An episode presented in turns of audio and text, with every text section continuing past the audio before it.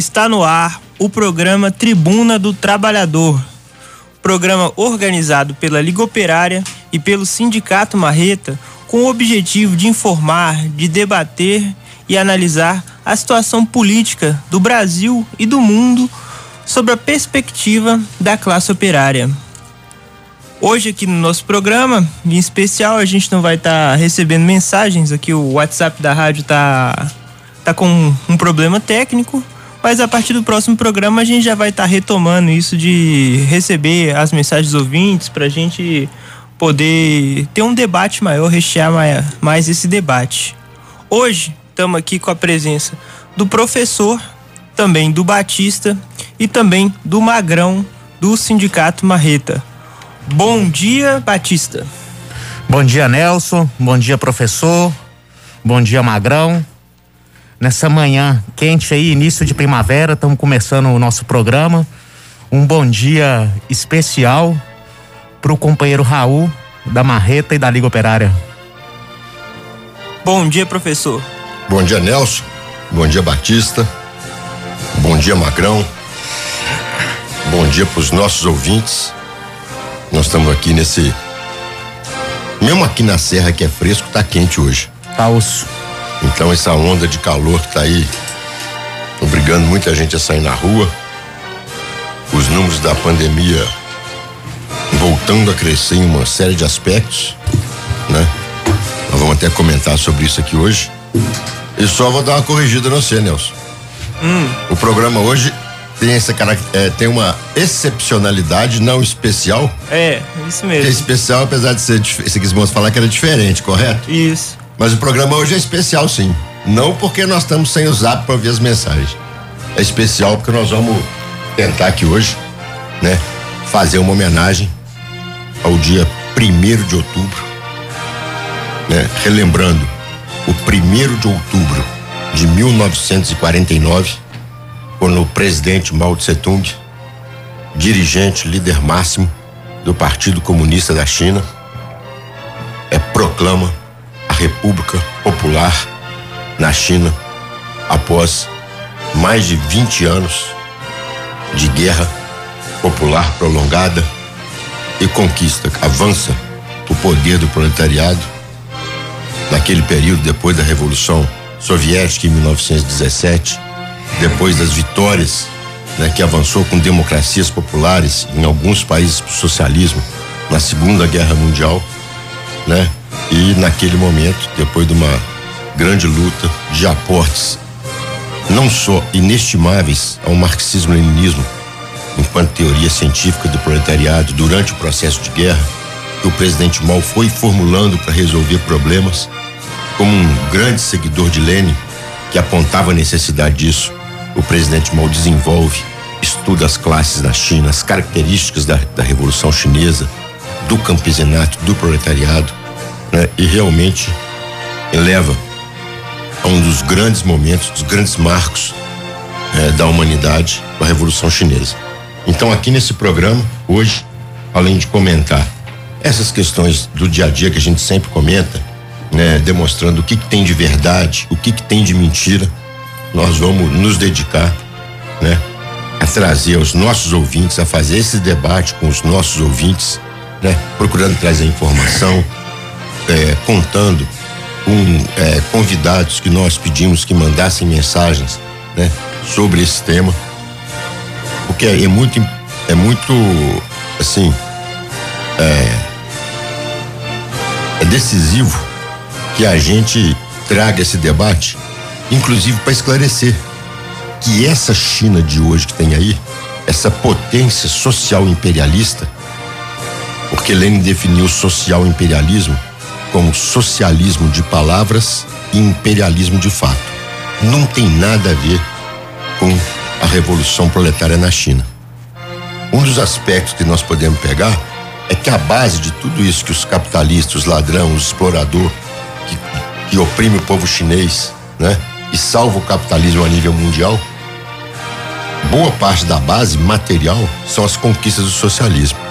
Mas isso que existe aí hoje não é nem um remendo distante do que se pode chamar de socialismo. e é muito mais um atraso na humanidade que vai ser varrido, né? Com todo esse lixo, né? Do imperialismo, do capitalismo que assassina as pessoas tanto pela pandemia quanto por condições absurdas, né? De pobreza, de exploração, de miséria, né? De desperdício, de luxo para uns poucos trilionários, né? Enquanto a grande maioria da população mundial vive em condições subhumanas. Bom dia a todos. Bom dia, Magrão. Bom dia, Nelson. Bom dia, professor. Bom dia, Baxi. Bom dia a todos os ouvintes. É, assuntos valiosos como esse. O professor acabou é, entrando aqui, que é a questão da celebração do primeiro de outubro, dia, um marco histórico do proletariado, vão ser discutidos aqui hoje, assim como também é, a situação do país, é, as bravatas, as contadas aí é, pelo atual presidente, o que ocorre pelo mundo e também a nossa campanha salarial dos trabalhadores da construção civil, que já estão vendo aí o carro de som, que já estão vendo aí o, o os boletins e vamos aí, como diz é, no carro de som, vamos nos organizar obra por obra e vamos para cima dessa patronal aí. Bom dia a todos. Bom, Magrão, é, como você já está mesmo falando, eu acho que é importante a gente falar sobre a campanha salarial da construção civil, dos companheiros do Marreta, como que está sendo, como que o carro de som tem passado nas obras e as reivindicações também, porque nosso programa a gente sabe que é bastante escutado pelos trabalhadores da construção civil e que todos eles estão querendo saber, estão querendo saber como que o sindicato está atuando, quando está tendo assembleia. Então, acho que a gente pode iniciar falando sobre isso mesmo, né? É, é Nelson. É, a categoria ela já vem se mobilizando durante todo esse período de pandemia aí, onde os trabalhadores é, tiveram que enfrentar a ganância patronal, na qual tentou impor várias questões culpando a, a pandemia. E hoje nós vemos uma outra realidade. Nós vemos o, a categoria é, trabalhando, produzindo, a patronal mesmo com, com a, a, a pandemia, é, comemorando seus lucros. E agora é a hora da gente exigir o nosso, exigir o aumento, é, colocar o bloco na rua e pressionar é, os patrões justamente para estar tá arrancando melhorias para a categoria. Nós realizamos a assembleia, temos realizado reuniões nos canteiros de obra, distribuímos o, os boletins, colocando para a categoria que só a mobilização e a luta é que vai fazer é, peso nas mesas de negociações. Nós estamos tendo aí duas negociações diferentes, que é a negociação do terceiro grupo, que é o que é o grupo da construção, né? Só que o setor de insumo, é, mármore, granito, cerâmica, olaria, produtos artefatos de cimento e cal e gesso, que também são setores que celebram e comemoram o crescimento. Inclusive, é, a falta de material não é por falta de mão de obra, é justamente pela demanda que aumentou. Nós vemos aí o aumento só no, no, no tijolo, é, 80% de reajuste no, no tijolo, mesmo assim tem gente fazendo fila para comprar tijolo. Então é sinal que as empresas estão é, tendo lucro e os trabalhadores estão exigindo isso, exigindo ah, é, todas as, as, reposições, mais ganho real e também é, participação nos lucros e resultado. Então é, nós estamos aí acompanhando a, as manobras que estão tentando já fazer a, a FIENG e, e pressionando na negociação. Tive co conversando com o pessoal dos metalúrgicos. Na primeira sentada que os metalúrgicos deram lá, a primeira coisa que o pessoal da FIENG veio fazer foi querer cortar direito. E eles estão batendo pesado e não estão aceitando. Então já tiveram três rodadas de negociação. É a principal categoria que negocia lá na FIENG, que são os metalúrgicos, e a, a, as rodadas têm sido bastante tensas. E nós, na construção civil, a partir agora de segunda-feira, vai ter um, um, o primeiro retorno, justamente porque o patrão que querendo usar a pandemia, falando que não tinha condições. Inclusive, quando nós fomos entrar na campanha salarial, teve setores aí quando nós fomos pe pedir liberação de, de som, essas coisas tudo, ele falar por que que a gente não suspendia a campanha salarial para mais uns seis meses para frente. Quem nós não suspendemos, isso foi a, a, a, é, a prefeitura quando nós pedimos Falou pra quem? Mandou por e-mail aconselhando a gente pra gente suspender. Por que que a gente não suspenderia a campanha por mais seis meses? mas- é justamente. Por que, é- que você não suspendeu? não, Fala, ofereceu prefeito. Você garante um aumento justo para os trabalhadores da construção? Bota um decreto aí. Ele não botou um decreto que para construir tem que ter isso, tem que ter aquilo, tem que ter isso, tem que ter aquilo? É, então faz um decreto que o trabalhador da construção tem que ganhar proporcional ao que ele produz como atividade essencial. Faz um decreto, prefeito. Claro, nós suspendemos a campanha agora, nós só Então. vamos ajustar para os trabalhadores. justamente essa. é- Agora, farinha pouca, meu pirão primeiro, né? Pois é, e nós falamos, o trabalhador não tem como esperar isso. O patrão que está lucrando aí e tal, quando chegar a hora que, que eles abrir questão de negociação, vão querer ainda chorar pitanga. E nós não queremos é, é, é, ouvir choro. Ô, nós estamos vendo a- a- as obras crescendo, nós estamos vendo as produção, aí nós exigimos o que é nosso. Só falar duas coisas aqui, ó, duas ou três. Primeiro, né, o que, que você falou aí é verdade. Eu até conversei com alguns conhecidos, entendeu? Parente da minha mulher e tal. Tem um que é engenheiro, boa pessoa. Eu conheço os trabalhadores dele, entendeu? Ele não explora as pessoas, é tranquilo, honesto, entendeu?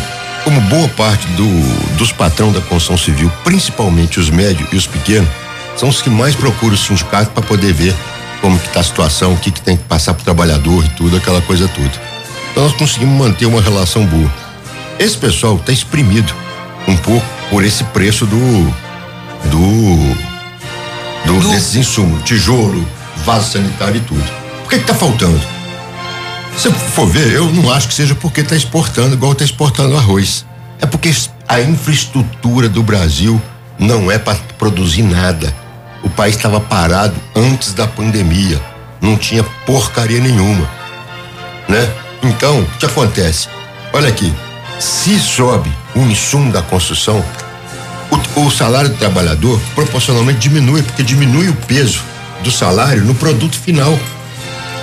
Então, o trabalhador tem que receber também, porque esse produto final, ele é repassado no preço das grandes. E as grandes estão deitando e rolando.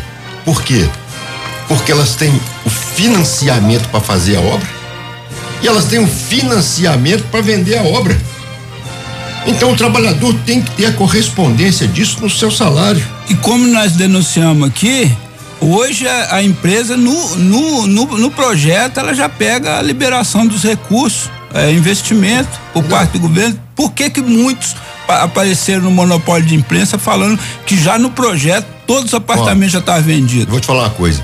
Muita gente pode falar, né? É, ah, não, mas tem um crescimento, mas também tem um desemprego para poder pressionar os trabalhadores. Né? Quem está no sindicato, eu conversei outro dia com um companheiro que fica lá dentro. O que, que ele estava me falando? Ô professor, tá tendo procura por mão de obra especializada. Procura por carpinteiro, por armador, por pedreiro. Então as os companheiros dessas profissões não tem que se deixar pressionar, entendeu? Por essa onda de desemprego que tem para poder pressionar o salário. E tem que ir para cima para arrancar o que é nosso. Nós estamos né, vendo o clima, né? Com todas as dificuldades impostas principalmente pela traição, né? Os trabalhadores dos Correios, principalmente aqui em Minas Gerais, que tem uma direção combativa e classista, entendeu? Se mobilizaram e conseguiram salvar alguma coisa. Mesmo com os limites da questão do TST imposto pela pelegada, entendeu? Principalmente pelos sindicatos ligados ao PCdoB e ao PSTU em São Paulo, no Rio e alguns outros estados.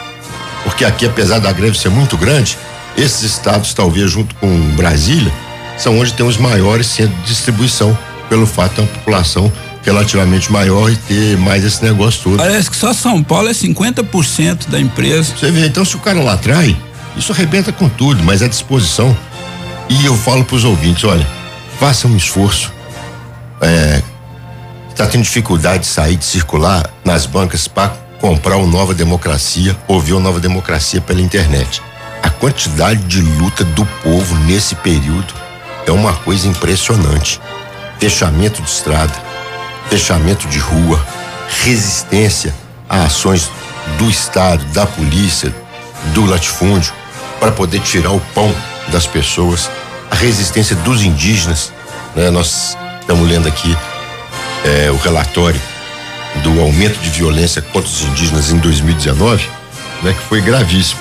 Né? A, o CIMI, assim como a CPT tem uma questão dessa no campo, o CIMI, que é o Conselho Indigenista Missionário, também tem uma publicação dessa. Dessa publicação, né, de 19 categorias de violência contra os indígenas, 16 tiveram aumento, né? Em algumas, o aumento superou assim 100%. Né? Os conflitos territoriais, né, com relação aos indígenas, ou seja, quando querem roubar esse pequeno pedaço que eles estão, que o Alberto explicou um pouquinho para nós aqui, passaram de 11 para 35 casos, ou seja, 300% de aumento. Ameaça de morte, isso é só que é contabilizada. Não é que está muito no dia a dia, não. Geralmente é de lideranças maiores. Passaram de 8 para é, é, 30, não, de 8 para 33. 400% de aumento, né? E, e no número de mortes, né? Por desassistência saltou de 11 para 31 casos. Ou seja, morte, que é morte por, por assistência? Morte de tem a morte por assassinato, porque é liderança e tudo, tem a morte por desassistência, que é por precárias condições, porque aqui talvez nós não vivamos com essa situação. Mas nesses estados onde a população indígena é grande, você vê muito preconceito em atender os indígenas. O pessoal vai no posto público e isso aí é lá na FUNAI, isso aqui é não sei o que, isso aqui é não sei o que. Entendeu? Então procura expulsar e tudo. Então, indígena que não conseguiu assistência de saúde ou de condição de transporte para poder se medicar, aumentou de 11 para 31. Então nós citamos aqui, em pouquíssimo tempo, um aumento de 300% nos, nas questões principais da violência contra os povos indígenas e também da violência contra os camponeses e contra os quilombolas. E não podemos deixar de esquecer que, apesar né, é, de toda essa situação sazonal das queimadas, o grosso das queimadas este ano na Amazônia e no Pantanal foi para o latifúndio a sambarcar as terras indígenas. Nós tivemos essa decisão do CONAMA agora, não é isso? Que suspendeu o, uma proteção que tinha as restingas e como é os mangues. Os mangues. O baixinho tá longe aqui, tá no microfone, mas suspendeu as restingas é, e os mangues, né? E é, esses incêndios tiveram essa característica. Nós também não podíamos deixar de manifestar. Nesse caso, a princípio, ainda não foi feita nenhuma denúncia, né? Mas o incêndio que está consumindo a Serra do Cipó, esse ano está muito mais pesado do que os outros. Lá em Santana do Riacho, naquela região da subida da serra, né? A gente conhece muitas pessoas naquela região que estão todos assim num clima de desespero, como há muito não se via, com a proporção do fogo na Serra do Cipó. E também você falando da Serra do Cipó, olhando lá para aqueles lados lá, tá tudo enfumaçado. É justamente por causa das queimadas. Me ajuda aqui, Mas voltando Você está olhando para aqueles lados de lá, mas o ouvinte não tá. Para que lado de lá não, que você está olhando? O lado, oh. olhando para os lados de lá da, da serra, né? É. Então a gente vê como é que o céu está enfumaçado, apesar desse grande calor já numa hora dessa. Então, o professor colocando isso, a gente vê uma crescente aí da luta do povo, da resistência, tanto no campo quanto na cidade é, mostrando realmente que o único caminho é esse, é a luta, é a organização e nós temos que, que nos organizar. Os trabalhadores da construção civil aprovaram uma pauta de reivindicação e, como sempre, a gente sempre estipula um piso que a gente acha é, necessário aos trabalhadores para sua sub, subsistência, porque há, há muito é, nós lutamos pela implantação do piso do DIEESE, a gente a, é, luta pelo piso do DIEESE e, e, e o movimento sindical há muito deixou de, de reivindicar isso. Só para vocês terem uma ideia, o salário mínimo, qualquer um que quiser comprovar, é só ir no, no site do DIES que, que vai ver o salário mínimo no mês de agosto necessário para subsistência de uma família, um pai, uma mãe e dois filhos, seria necessário quatro mil quinhentos e trinta e seis reais e doze centavos. Isso aí, Magal. E isso é, tá além, é, quantas vezes mais tá, tá acima do salário mínimo. Em 94, é, tá qu quatro vezes mais, né? Em 94 tava quase dez vezes mais esse piso, justamente porque é, porque essa, esses cálculos foram feitos quando foi criado o salário mínimo.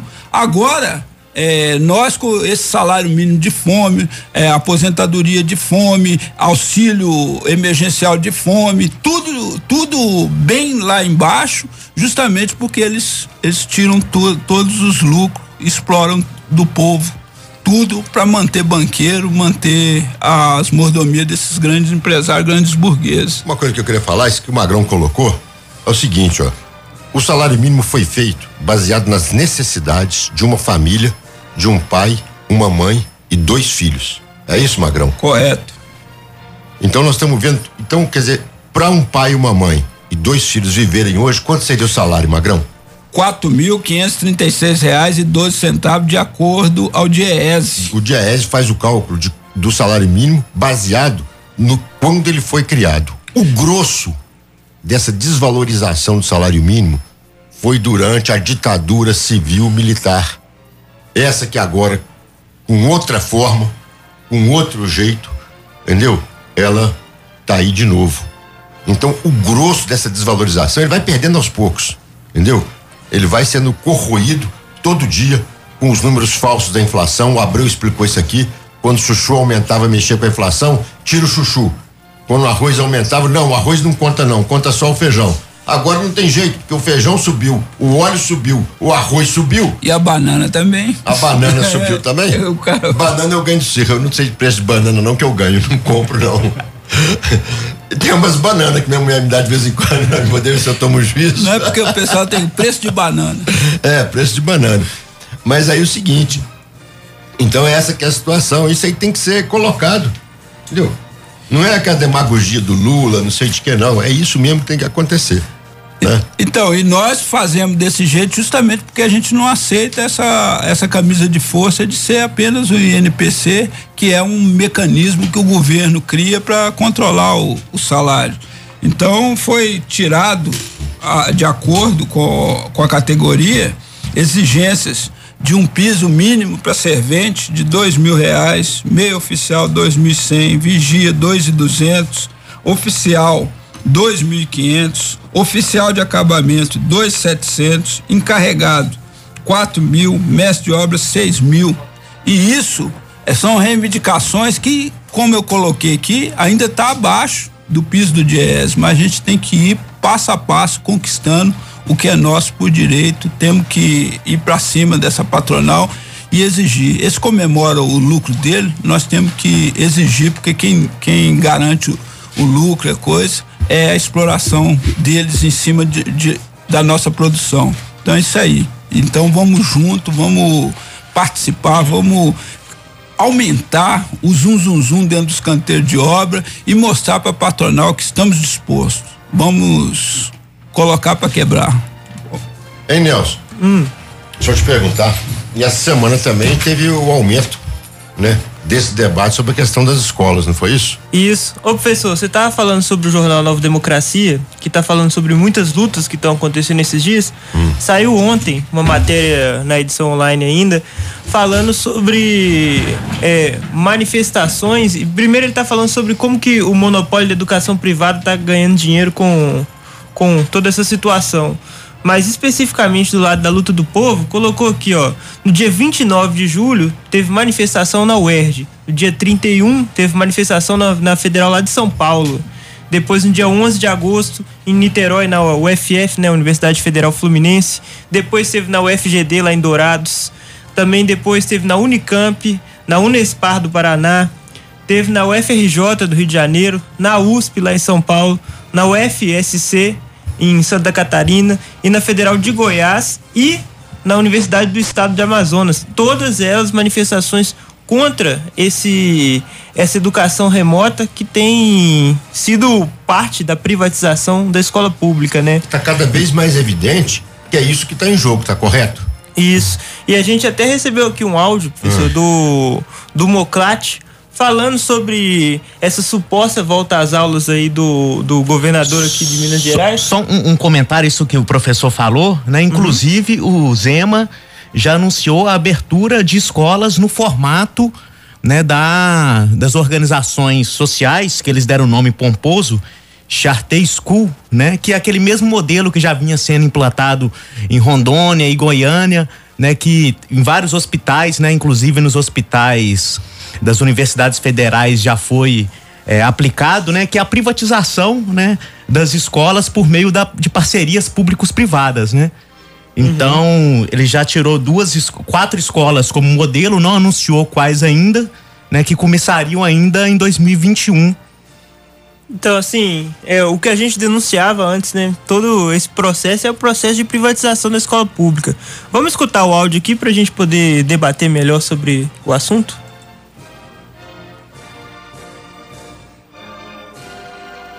Nós do Moclate conclamamos professores, estudantes e pais a boicotar a farsa desse ensino remoto emergencial que ataca o direito do povo de ensinar, aprender e estudar. Boicote este para até o cancelamento do ano letivo.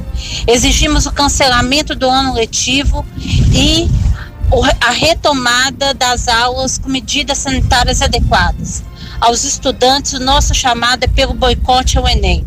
O Estado está pactuado com a mediocridade, mas nós exigimos uma escola pública gratuita que sirva ao povo. Então, Nelson, ainda sobre essa questão da, da privatização, porque o governo ele joga, faz as coisas igual né, a gente no último programa é, chegamos a comentar, né, como se fosse para atender, né, uma necessidade do povo e não é igual ele fez essa essa volta às aulas, né, que na verdade, né, é uma farsa, né, porque como a gente colocou, é importante reafirmar, não se trata, né, concretamente das voltas à aula, e sim da legitimação, né, da do ensino à distância, uma vez que o que vai valer, né, são as atividades à distância né, que foram realizadas. E o, o PET, que está sendo muito criticado pelos professores, que são o quê? Né? Que são as atividades avaliativas, em que, na verdade, vigora quem é estudante vai. é, sabe muito bem do que eu estou falando, que é o tal do Ctrl C, Ctrl V. Né? O aluno pode fazer qualquer pesquisa na internet, perguntar para qualquer pessoa, colocar ali naquela apostila, entregar, né? Aí ele vai ser considerado apto, passou?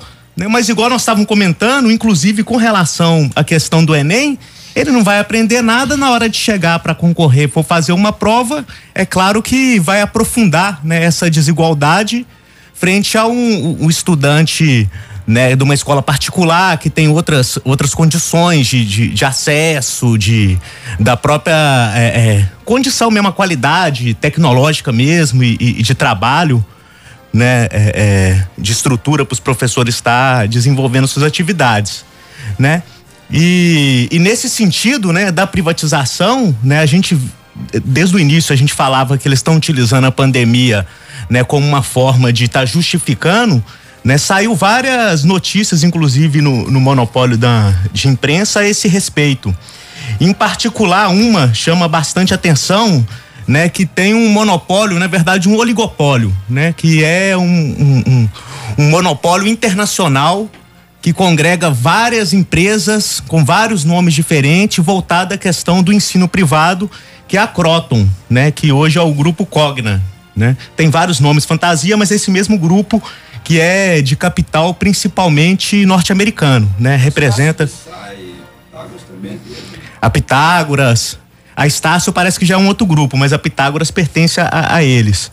né? Eles já falaram, né, que, se, é, é, é, que eles vão cortar 75% dos cursos presenciais ah, para adotar, né, a modalidade à distância.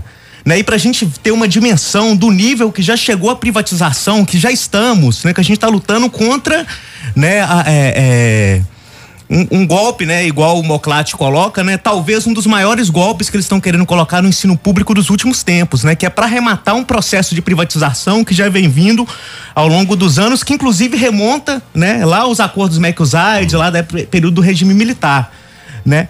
É, hoje, né, esse grupo, é, eles já têm matriculados, né, em suas várias instituições, 292 mil estudantes no ensino presencial e 552 mil estudantes no ensino à distância, né? Então, então essa. Como é que é? 200 esses grupos. Isso é em que no, no, no, no Brasil como um todo. Mas no ensino médio. No ensino superior. Superior ou médio? No ensino superior. Porque o superior eles abocanharam antes, eles estão abocanhando agora o ensino médio, correto? É, é. Esse pessoal com aqueles ProUni de Lula, de PT e tudo, a grande maravilha da democracia, Exatamente. acesso ao ensino a todo mundo, esse pessoal já assambarcou o ensino superior no Brasil nessa condição que o Batista está falando.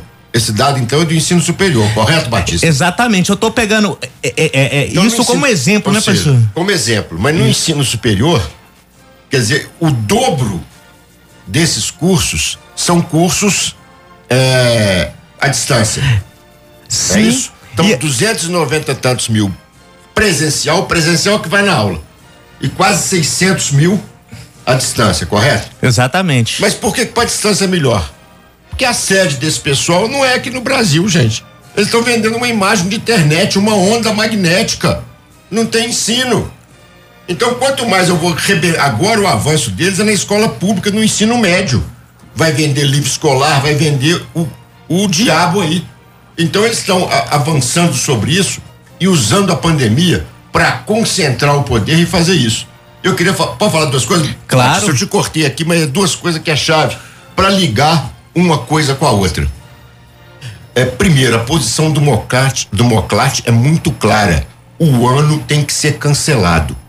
É duro falar isso, é duro, mas é a verdade. Ninguém aprendeu nada nesse ano. Segundo, as escolas devem ser reabertas como locais de mobilização, organização para aqueles estudantes de ensino médio, primeiro grau, para poder fazer teste, para mobilizar a população. Só mas você é doido, você quer que abre, você quer que volta, tudo não. Nós não temos essa posição aqui. Certo? Nós estamos vendo, depois o Batista vai dar um dado que ele estava comentando antes de chegar aqui no programa, de como que essa coisa meio desenfreada de abrir, de abrir boteco, abrir não sei o que e tudo, entendeu? Já está é, e outras coisas também, principalmente por causa do transporte, já está aumentando o grau de contaminação. Nós falamos esse dado aqui que estava o mais baixo dos últimos tempos e aumentou. Mas só para dar um exemplo. Agora, essa semana, se não me engano, na quarta ou quinta-feira, que dia que foi, Magrão? Que o FMG, o FMG divulgou aquele teste deles? Foi quarta-feira. Quarta-feira. Quarta-feira dessa semana, a UFMG divulgou que os seus pesquisadores da biologia, num esforço próprio deles, conseguindo patrocínio aqui e ali, conseguiram desenvolver um teste de anticorpos. Um teste de anticorpos hoje que na farmácia varia, de acordo com a promoção, de 60 a 100 reais. Eles vão patentear um teste desse por cinco reais. Esse pessoal estava trabalhando, está fazendo pesquisa na universidade. Então, quando a gente fala de que nós temos capacidade e condição de enfrentar uma pandemia dessa, com o povo trabalhando, se mobilizando. O problema é sendo explorado, que aí não vai nada. É servir aos grandes. Mas esse exemplo da UFMG mostra muito bem isso que o Moclate está falando. Entendeu? As soluções vêm desse trabalho. De uma universidade pública que teve ameaçada de ser fechada por essa política dos militares, do Bolsonaro, do Entraub e etc, etc, etc. E todos essas Croton e Pitágoras e o Diabaquato, que é tudo estrangeiro, que quer sambarcar os lucros da educação nos colocando na condição de cidadão inferior no mundo. Inclusive, professor, sobre esse papel que pode e deve cumprir as escolas, né, na luta do povo, né, é, é, na sua organização pela volta às aulas, com as condições eh, sanitárias, né, nós temos e inclusive, né, não só isso, como forma de aumentar a mobilização do povo pela sua própria proteção contra o, contra o vírus, por teste, né, por se, se, se, se mobilizar, né.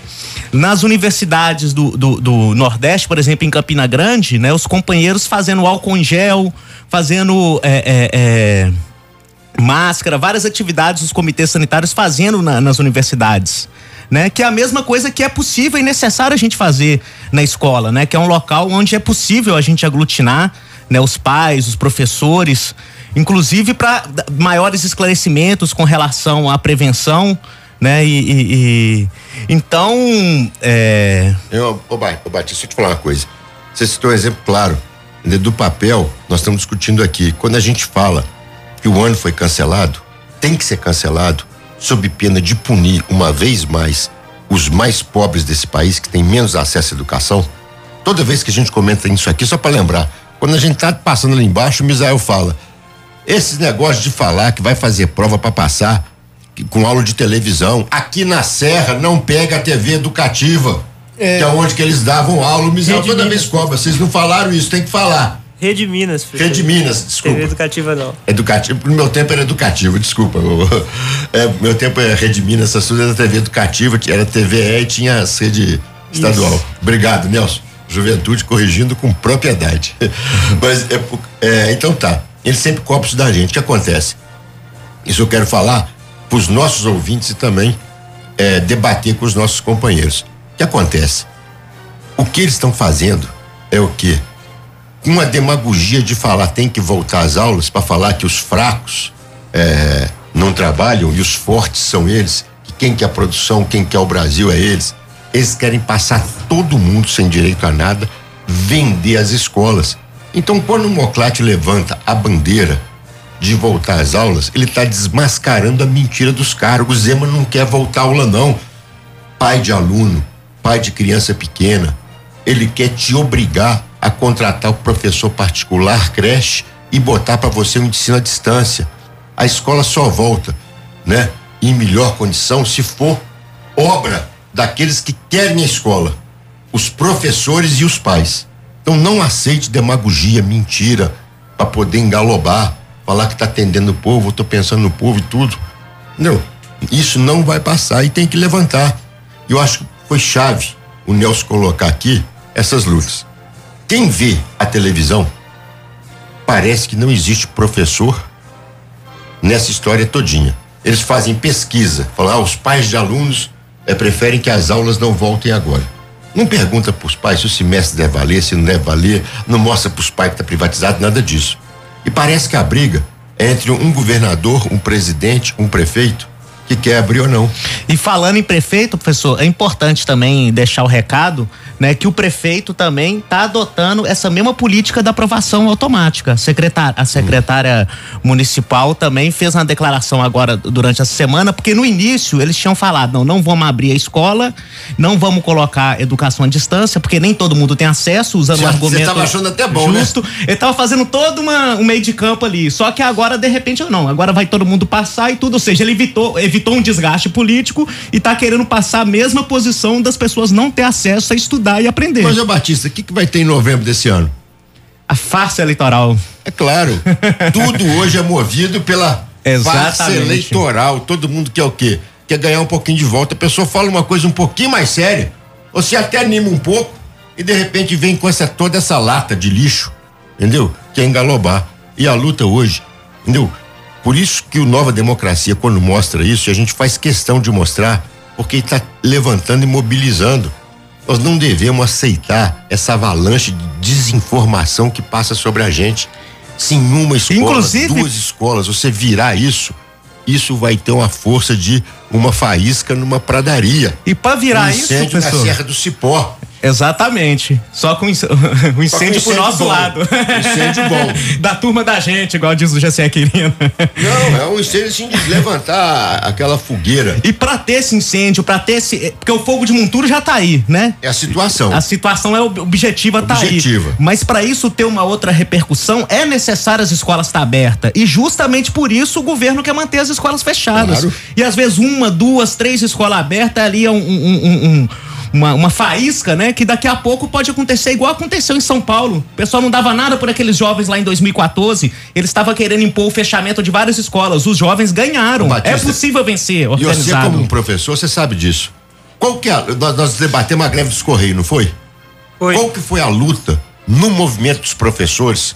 Que eu tenho certeza que eu lembro disso, que o Moclate travou e muitos combativos, estudantes, professores combativos travaram. Que as greves da educação tinham que ser com ocupação das escolas. Sim. Ou seja, então essa luta ela tem dois, três lados mais ou menos. Tem o lado do Estado e da grande burguesia, do latifúndio, do imperialismo que querem promover, privatizar, ganhar dinheiro e botar o ensino à distância mentiroso.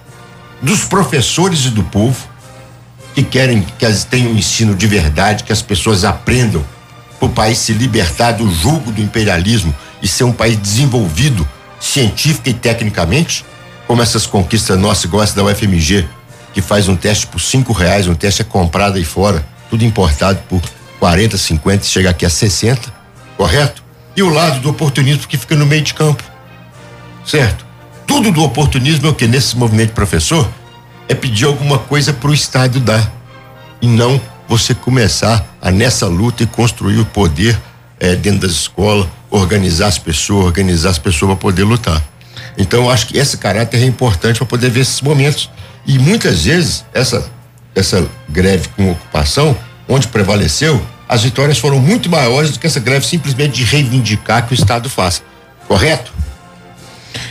É isso aí, professor. Acho que o que a, a situação está colocando, né, é a necessidade de os professores ir para a escola, conversar com os, os alunos, com os pais e discutir o quê? Como nós vamos manter as escolas abertas, garantindo as medidas sanitárias, o, boico, o boicote, né, ao ensino remoto, principalmente não aceitando essa patifaria dessas atividades avaliativas para inglês ver, o boicote ao Enem, né? Porque se o Enem, né, ele já é é altamente questionável sobre várias questões que não dá pra gente entrar aqui agora, esse é o mais deslegítimo de toda a história.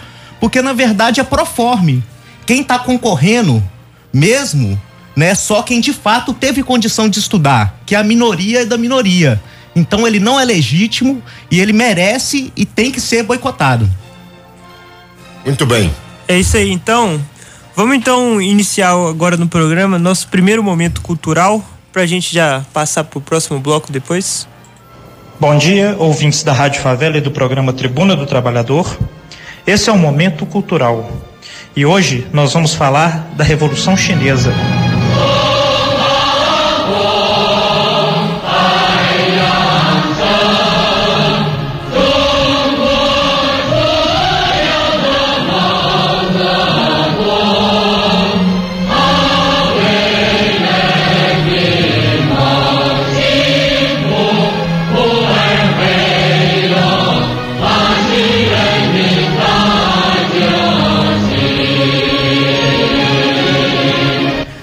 De outubro de 1949.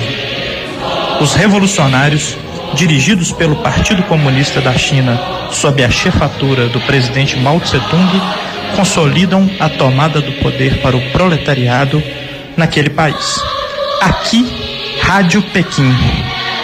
Essa introdução, seguida dos acordes de O Oriente é Vermelho, canção revolucionária chinesa, eram a senha para os revolucionários e democratas em todo o mundo se aproximarem mais dos seus radinhos de ondas curtas para ouvir os informes da luta dos povos, os informes dos partidos comunistas revolucionários, os grandes embates ideológicos dirigidos pelo Partido Comunista da China e a vasta programação cultural e musical da Rádio Pequim, que era transmitida também em português aqui para o Brasil e ouvida no campo e cidade.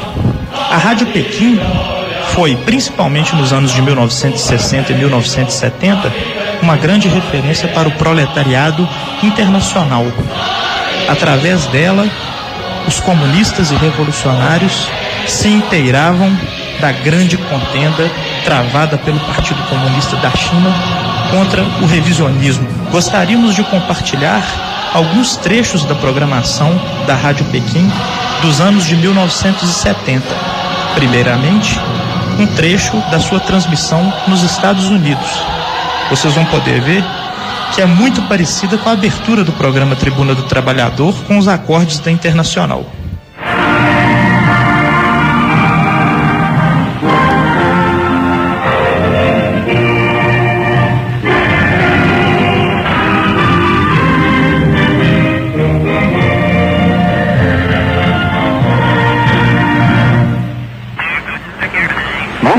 Radio Peking. This is Radio Peking.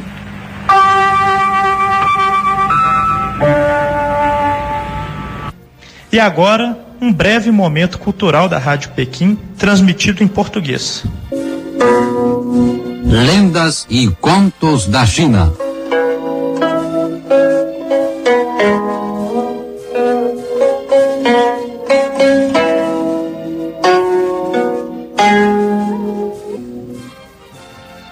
Prezados amigos, encontramos-nos de novo neste programa semanal dos domingos, Lendas e Contos da China.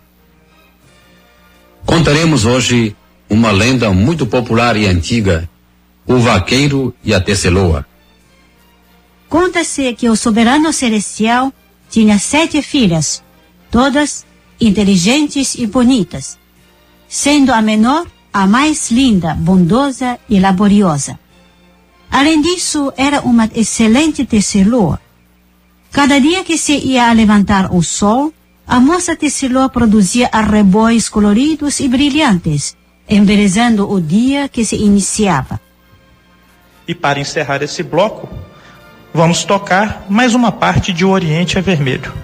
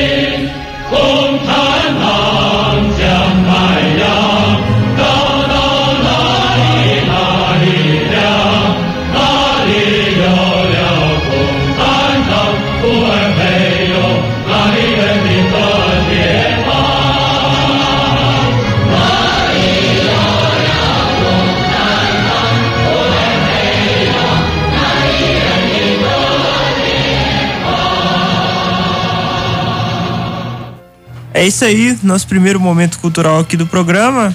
É, eu queria comentar um pouquinho sobre ele, porque eu acho que primeiro ele já vai introduzir o assunto que a gente vai colocar no final do programa, né? Como a gente falou sobre a Revolução Chinesa e sobre também parabenizar o trabalho do companheiro que editou esse momento cultural, porque a gente até comentou aqui sobre a Rádio Pequim que chegava em várias línguas, né? Foi já é já foi citado em muitos livros, um livro que eu, que eu li particularmente assim e que sempre me vem à cabeça quando fala da Rádio Pequim, que é o Diário da Guerrilha do Araguaia, do Maurício Grabois, que mostrava aquele o como aumentava a, a vontade de luta, como é, ligava o, aqueles guerrilheiros que estavam escondidos ali no na luta proletária mundial.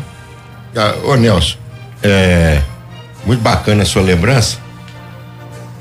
Inclusive eu fiquei pensando aqui, né? Porque você vê, os, os, os guerrilheiros eram em 72 a 75 os combates na guerrilha. Isso. Muito antes disso, os guerrilheiros já estavam né, em todo o trabalho de preparação, né? Uhum. Da luta armada aqui no Brasil, da guerra popular, da, a guerrilha do Araguaia como parte da guerra popular de libertação do nosso povo. E qual o período que era? Era o período da grande revolução cultural proletária. Então, naquele período, você não tinha informação sobre o que estava acontecendo. Era um momento de efervescência de revoluções no mundo inteiro. Né? Você vê que a Revolução Cubana foi em, é, conquista o poder em 60. O golpe militar aqui é em 64. E com a Revolução Cultural em curso, aquilo impedia, quer dizer, o que viria a acontecer depois, que era o fim da primeira grande onda mundial e a vitória do revisionismo sobre, né, o socialismo, né, ocasional em determinado momento e tal, mas que, né, as forças não chegaram até o ponto de derrotar uma série de fatores, é um debate profundo. Então a importância que tinha essa informação. E para as pessoas ver como é que é possível, assim, você ser informado. Essas, anteontem, estava tendo um fato, né? Que morreu uma apresentadora, foi, era modelo, foi um negócio de artista pornô chanchada, apresentadora do Fantástico que morreu.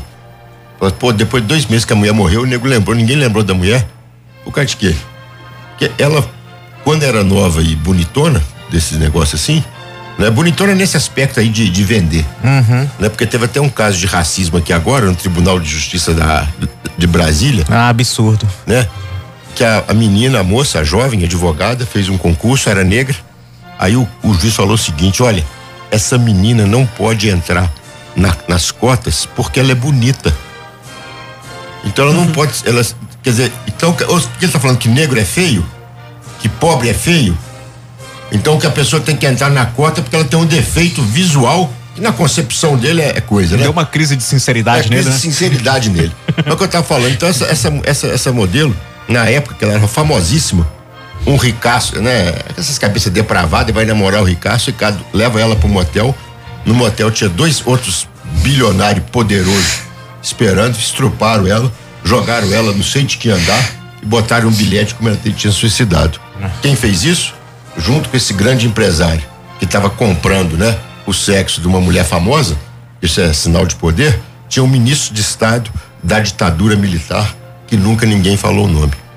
Eu lembrei disso só porque eu vejo assim aquela censura aqui de esconder coisa e não era só crime contra quem lutava não, era crime generalizado, era tudo, podia tudo para a ditadura militar, para os seus sequazes, como hoje eles fazem principalmente no campo, né? É, com indígena, com garimpeiro, com, é, com quer dizer, usando os garimpeiros para matar, para não sei o que e tal, expulsar camponês de terra. Mas vamos voltar à Rádio Pequim, que é o nosso assunto. É, não. Só, é, nós vamos falar agora do Bolsonaro. Isso. Mas sobre o editorial da Rádio Pequim, olha que bacana, né? Como a Revolução Chinesa, a China quando começou o processo revolucionário e terminou, o grosso da população era camponesa eles tinham todo um trabalho de pegar as lendas e as histórias dos camponeses, né? E uhum. botar o fundo que tinha aquilo e aquilo foi muito importante para a revolução. Né? O, o, próprio presidente Mao usava muito essas analogias, essas é. metáforas na literatura dele para levar, né, a, a ideologia revolucionária. A ideologia, então, o, e o Mário, ele, é, parabéns pelo excelente momento cultural, né? É, relembrando a rádio de Pequim, a música e tudo. Mas a data exatamente dessa transmissão, eu não sei se ele falou. Falou? Não. Então tá. Mas olha, a ligação com o povo brasileiro que os comunistas chineses queriam fazer era da importância de se falar com o campesinato. Hum. Da importância do campesinato, do campesinato revolucionário. Você vê que esse era um programa de domingo, uma fábula, não é isso? O vaqueiro e a teceloa. A teceloa seria a tradução literal que eles fizeram ali da, da língua portuguesa. Ô, professor, te fazer uma pergunta indiscreta aqui ao vivo. Ah, faça. Você alcançou essa época aí de eu, eu chegar a ouvir essa rádio, não, né? Meu pai falava dessa rádio. Ah, olha só. Meu pai que faz aniversário dia 7 de outubro, um dia antes do dia 8, quando Che Guevara foi assassinado. Mas meu pai falava, ó, tem uma rádio de Pequim que fala um monte de coisa bacana de verdade aí. Hum. Aí ele comprou, uma vez ele comprou um radião assim. Lembra aqueles rádio, tipo, era motorrádio que chamava? Isso. Era bacana, rapaz. Eu já, já vi, né? Lembrar eu não lembro, não. Você não lembra, não. Você, você não é tão novo assim, mas você é novo. Aí eles ficavam tentando buscar naquelas faixas mais, mais difícil para tentar pegar a rádio de Pequim, porque tinha notícias sobre como é que tava a luta aqui no Brasil da ditadura. Meu pai era um democrata, entendeu? É, um, um progressista, uma pessoa avançada. Ele leu Marx na juventude, aquela coisa toda. né, mas nunca encontrou diretamente. Mas era uma pessoa avançada, procurava ler, entender história. Então, assim, tô fugindo do assunto aqui, mas uma coisa que ele me falava, ele falava assim, ó, muitos historiadores falam que a Revolução de 17 marcou uma época, né? Isso aí não era ninguém que falava. Então você tinha que, né, os revolucionários marxistas trabalhavam com isso, que realmente é. mudou a época. O Mao Tse Tung aproveitou isso. É um fato, né? Mas era um fato e falar isso na época da ditadura era difícil. É. Aí um dia, né, menino querendo aparecer, eu fui perguntar pro professor de história se era verdade. Mas o professor era boa gente, ele confirmou, ele falou que era verdade. Então esse negócio da Rádio Pequim, olha, é bacana. E a gente vê essa porqueira hoje, rapaz. Sabe qual que é o canal oficial da China aqui no Brasil? É a hum. Bandeirantes, o canal do agronegócio. Ah, sim. Entendeu? Sem então, dúvida. a Bandeirantes fica botando não sei o que chinês, não sei o que da China, não sei o que da China. Quer dizer, com o que tem de mais reacionário e atrasado no Brasil é o canal oficial. Tem alguma coisa a ver? A Rádio de Pequim da Revolução com essa esse monstro que está aí agora? Tem nada a ver. Muito bem, Mário. Grande lembrança. Quando só um comentário, o, quando é, é, na época que, que era socialista mesmo a China, né? Era até difícil, muitas vezes as pessoas eram proibidas de visitar, né? E a China, né, mantinha relações diplomáticas e tudo, mas estava no, no outro campo.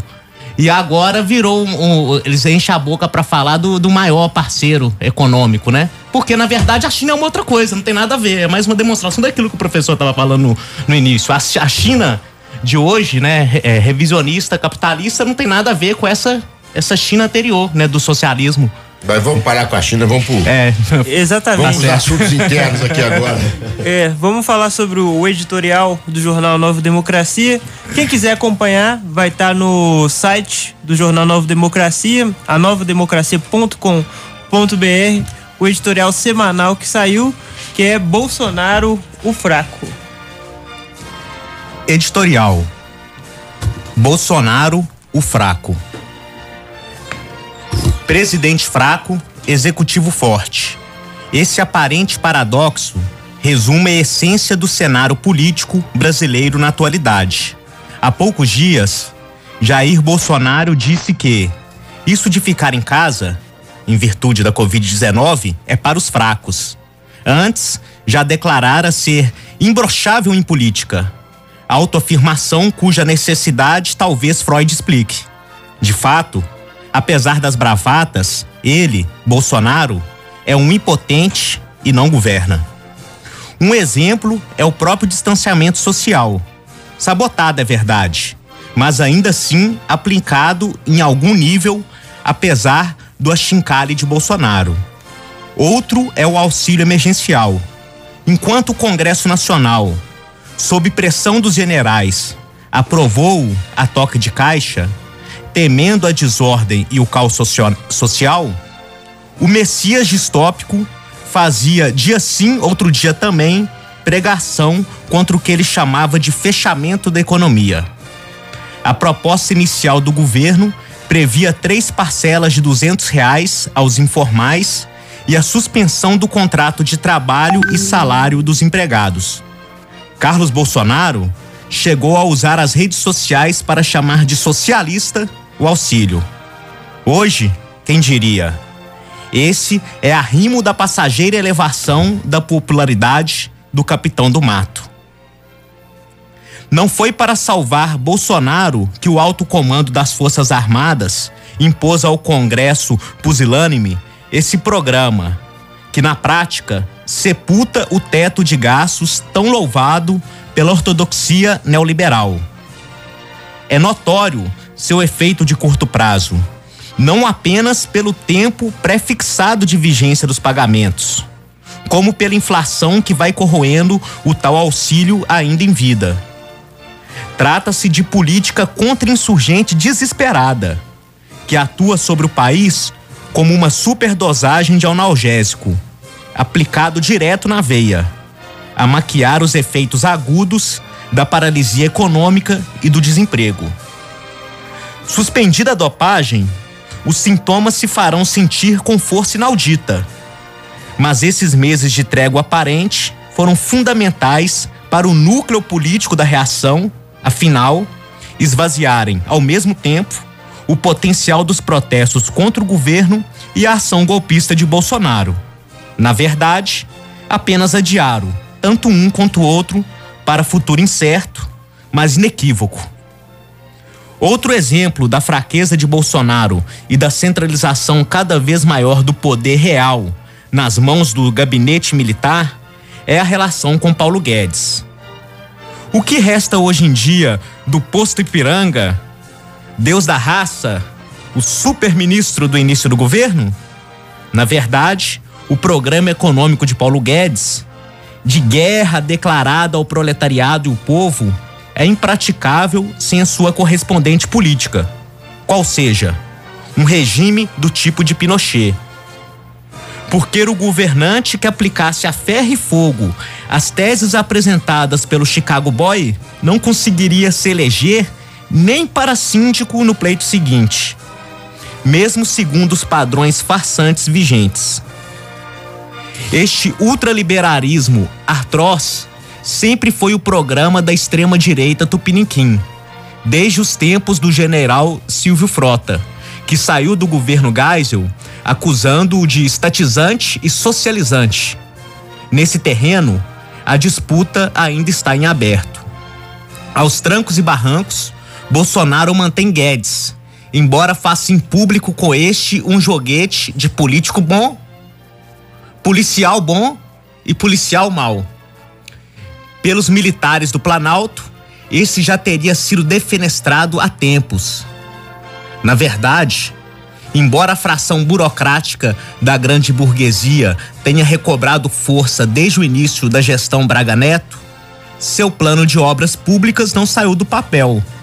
E dada a condição fiscal desoladora, não será tarefa fácil fazê-lo alçar voo. Mesmo entre o oficialato, repercute a traição, as promessas de reequipar as Forças Armadas, cada vez mais sucateadas e dependentes de importações, dado o desmanche do parque industrial brasileiro. A queda de braço entre as frações seguirá, portanto, refletindo o impasse econômico real que a situação apresenta, do ponto de vista da manutenção da velha ordem.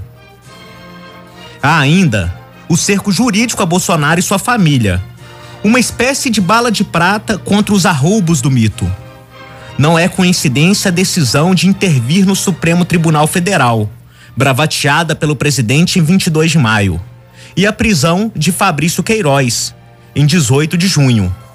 Aqui há, evidentemente, uma ação e uma reação, que obrigou a extrema-direita a recuar do seu ensaio de passar ao assalto final. Na verdade, o volume do, de dinheiro vivo movimentado pela facção Bolsonaro não se justifica apenas pelo expediente de funcionários fantasmas. Só poderia se acumular tal volume com dinheiro de sangue, oriundo dos grupos paramilitares e seus esquemas sinistros de assassinatos, extorsões, grilagem de terras e outros crimes gravíssimos. Bolsonaro, por hora, abriu mão da pregação golpista para ganhar tempo. Sua cautela, no entanto, é menos um cálculo do que, a, do que pura e simplesmente o efeito das algemas que lhe impuseram, das quais buscará se desvencilhar na primeira oportunidade. A que tudo isso aponta? A uma estabilização econômica e política ou, pelo contrário, a fortes instabilidades em ambos terrenos nos próximos meses? A conclusão lógica de nosso raciocínio é o agravamento da crise econômica e das disputas de vida e de morte que se erigem ao nível da superestrutura. Dizíamos em junho, quando Bolsonaro radicalizava o discurso e descia a seus piores índices de aprovação, que seria um tremendo erro para os setores democráticos e populares embarcar com toda a direita num frenesi de impeachment que serviria apenas para eludir as contradições reais de nossa sociedade, dando-lhes uma saída institucional. Dizemos hoje, quando o governo ensaia uma recuperação, que as causas dessa recuperação são circunstanciais, resultado de um precário acordo tecido nas cúpulas do velho Estado reacionário, cujo equilíbrio voltará a se romper tão logo o analgésico econômico cesse seus efeitos.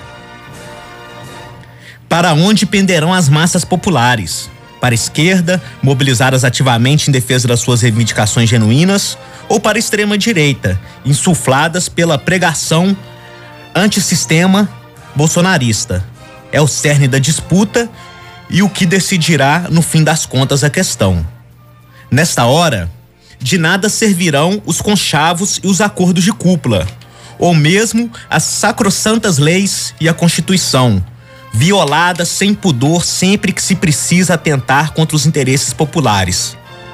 Já nossos antifascistas da esquerda oportunista, entre aspas, acovardada em seu imobilismo, depositam todas as esperanças na democracia, entre aspas, das eleições de 2022. Mas tudo se decidirá e sem data marcada, como diz a canção. Pelo brilho cego de paixão e fé, faca molada. Cego aqui significando o que não se desata facilmente. São essas as mais arraigadas convicções desse veículo. Vai. Pode ir, tá. Engraçado, é a segunda vez que isso acontece. A gente termina de de editorial, por mais que a gente tenha lido antes, a gente fica até um pouco sem palavras. Outro dia o Nelson fez esse comentário assim, porque é, é tão profundo e ao mesmo tempo bastante simples que pouca coisa que a gente fale aqui corrobora o editorial. Então eu queria colocar aqui alguns aspectos que eu acho decisivos. A gente sempre comenta aqui no programa que a sexta-feira é pródiga de notícias novas. A gente faz a reunião na pauta quinta-feira e sexta-feira já começa a aparecer coisa, correto? Sábado de madrugada nós estamos olhando na internet. É, duas, duas questões co- é, comandaram a imprensa ontem. O Covid do Trump, de acordo? Isso. é, não podíamos esquecer. É. Mas eu podia tocar a música do outro programa, Pega na Mentira, né? Porque o, o Trump, que junto com o Bolsonaro defendeu a cloroquina, mas antes de poder usar, ele mandou toda a cloroquina dele pro Brasil, está sendo tratado no hospital militar. E eu vi uma lista de remédios lá, não ouvi cloroquina não. Você ouviu, Batista? Não, não. Tinha cloroquina, Nelson? Tinha era muita vitamina D, né? É, muito, E os exatamente. médicos brasileiros aqui estão recomendando pra muita gente. Pra muita gente, olha lá. Olha. Tá vendo? Então aí você pega o mentiroso ali.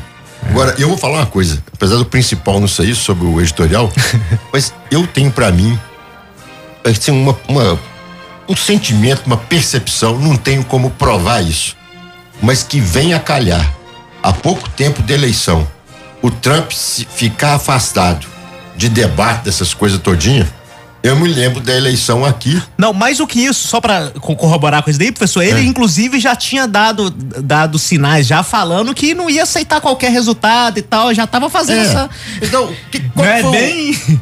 Uma das questões chave Bolsonaro ganhar a eleição foi a facada. Que ele ficou afastado de tudo e ficou só o mito. Não ficou a pessoa. E agora o cara um mês antes também afasta.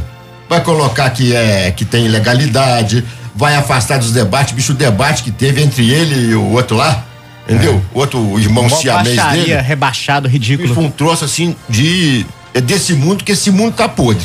Mas de baixaria ridículo, entendeu?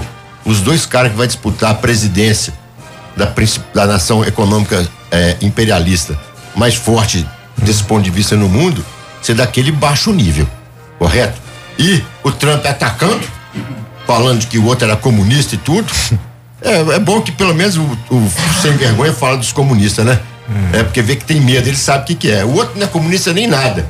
Né? Defendendo a supremacia branca, o racismo, o Trump, e o outro com medo de defender abertamente os negros que ele fica usando para usar pra assolar o movimento democrata. Tem o estado de Nova York, de Portland hoje, eles estão declarados como jurisdição anarquista, porque os protestos não cessaram, apesar de não sair na televisão né? E o outro com medo de defender isso perdeu o voto desses reacionários que, que vota tudo. Ridículo, né? Mas então tá. Essa é uma notícia de, de ontem. A outra é a briga do Paulo Guedes, que é um ministro, super ministro, como é que fala o editorial aí? Posto Ipiranga. Posto Ipiranga, que resolve tudo. É, o pergunta Deus não sei de ele, quê, pergunta que Paulo negócio todinho. E o Paulo Marinho, que é o cara que fez a reforma trabalhista, grande canalha, é o cara que fez a reforma da Previdência, um dos principais caras no Congresso para aprovar esse teto de gastos que não pode gastar com educação. Então, olha o nível dos contendores: Guedes e Paulo Marinho. De acordo? Por quê? Porque o Paulo Marinho foi numa reunião com um banqueiro e, pra cantar marra, meteu o cacete no Guedes. Sim. Certo? Quando ele vai numa reunião dessa fechada, que ele fala que não era pública, pô, esses banqueiros tudo conversam um com o outro. As bolsas tudo caiu porque ficou aquele clima. Aí o Guedes vira e fala: ele não falou isso não. Mas se ele falou, ele é despreparado, desleal. E furador de, de teto. Furador de teto de Inventou gasto. até o- Esse teto de gasto, isso aqui é aquilo que o Abreu fala. Rede Globo, Bandeirante, grande burguesia, imperialismo, tudo defende isso. Isso é o quê? É garantia para os banqueiros que o deles está guardado. Sim. Certo? E o povo que se dane. Então isso foi a briga de ontem. Entendeu? E o, o editorial, quer dizer, foi sorte nossa que nós tínhamos estudado editorial. E quando acontece isso, isso só reforça o editorial. E a semana toda foi essa briga em relação a- ao programa, ao Bolsa Família do, do Bolsonaro, da onde ia tirar a verba, toda essa discussão do teto dos gastos, né? A semana toda a briga deles em torno disso daí. Então, aí ele fala como que o Paulo Guedes conseguiu implementar essa política no Chile. Paulo Guedes não. Paulo, Como que essa política foi implementada no, e no o, mas Chile? o Paulo Guedes participou lá, É, correto? Chicago Boy. Ele era no Chicago Boys que participou disso. Ele não foi o cabeça, tem razão, Nelson. Boa correção. Ele era do grupo que aplicou a política do Pinochet. Pinochet, o que Office acontece? O- a es- essa esquerda desse campo democra, é, desse campo eleitoreiro tinha tomado o poder no Chile com a eleição de Salvador Allende, que era um cara até honesto que morreu de arma na mão no palácio defendendo contra o golpe militar. O imperialismo foi desestabilizar esse governo, financiou uma greve de caminhoneiros. Aí os militares entraram, falaram assim, isso aqui é uma desordem para poder embarcar tudo que tinha o Chile. É um país riquíssimo em minas de cobre, né? Então o que acontece? todo mundo dessa, frente eleitoreira de esquerda, até democratas sinceros que acreditavam naquilo, tudo tinha botado a cabeça para fora. Tudo estava em cargo no governo. Nego fechou o Estádio Nacional de Santiago do Chile, entendeu? E todo mundo que tinha estado no governo do Salvador Allende, ou que proclamava alguma coisa mais progressista, proclamava apoio aos outros povos, entendeu? Foi tudo fuzilado. Naquela época não tinha um pouquinho ainda de, de, de, de coisa na, na antiga União Soviética, de pelo menos falar que é socialista, eles se recusaram a jogar bola lá, a jogar um jogo lá e não foram jogar, entendeu? Porque era uma vergonha. Então, ou seja, essa política do Guedes só passava se tivesse, matasse meio mundo aqui no Brasil. E eles não têm condição de fazer isso. E a última coisa que eu quero pegar aqui e falar é o seguinte: ele fala desse negócio do, do Bolsa, não é isso? Do coisa, né? Ele queria dar 200, o filho dele falou que isso era socialismo e o que está salvando ele. Eu peguei o companheiro nosso dos estudos agrários. Muito obrigado, Abram. Você tem Grande que ouvir Abram. mais a gente que pega as notícias. Ele pegou um gráfico mostrando isso. Quanto que em bilhões foi é, colocado no Bolsa Família. Então, em 2008, 20, 20 bilhões, 2009, 21, 2010, 23, 2018, 32, 2019, 34 bilhões. Em 2020, fo- foram colocados nesse programa para salvar a situação deles 322 bilhões. É isso que o jornal está falando assim, olha, que, que explica essa popularidade que assusta tanto esses eleitoreiros?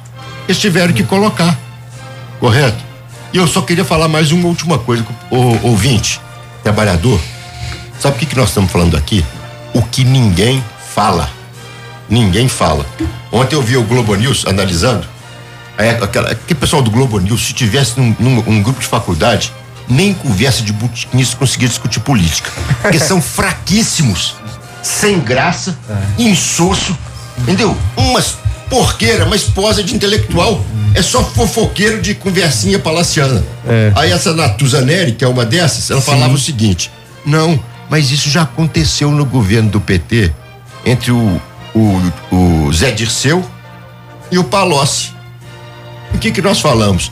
Nos governos da, do- da grande burguesia, do imperialismo, em, todos, os- em todas as gerências de turno desse sistema que nós vivemos, vai ter a briga, entendeu?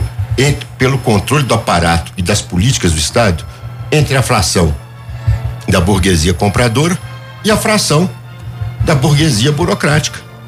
Para ver quem está em primeiro lugar. Essa briga é isso. Entendeu? Essa briga.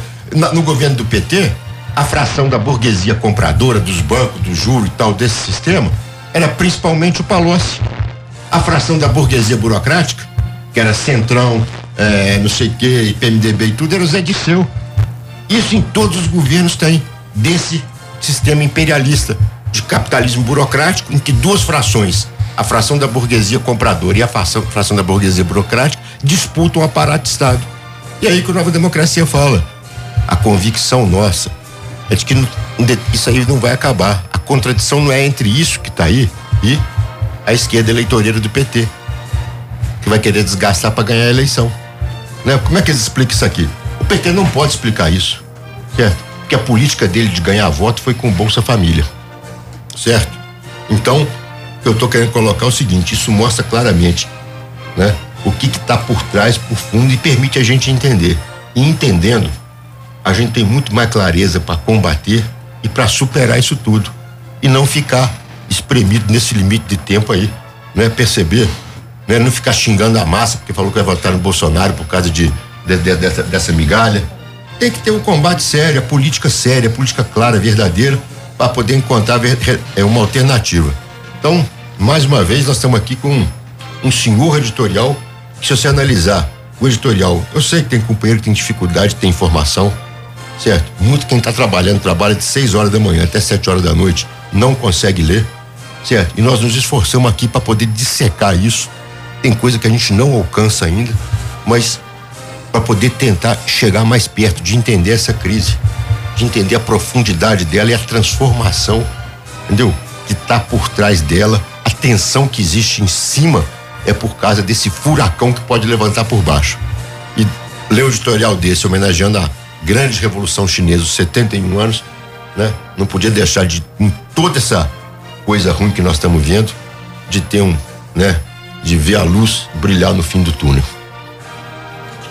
Professor, mas é importante também a gente ressaltar essa questão que o editorial já abre colocando que é um presidente fraco, que é um presidente é quando você vai vendo todo o seu histórico, toda a sua forma, todas as suas bravatas que que ele faz, ele vai mostrando toda a sua submissão.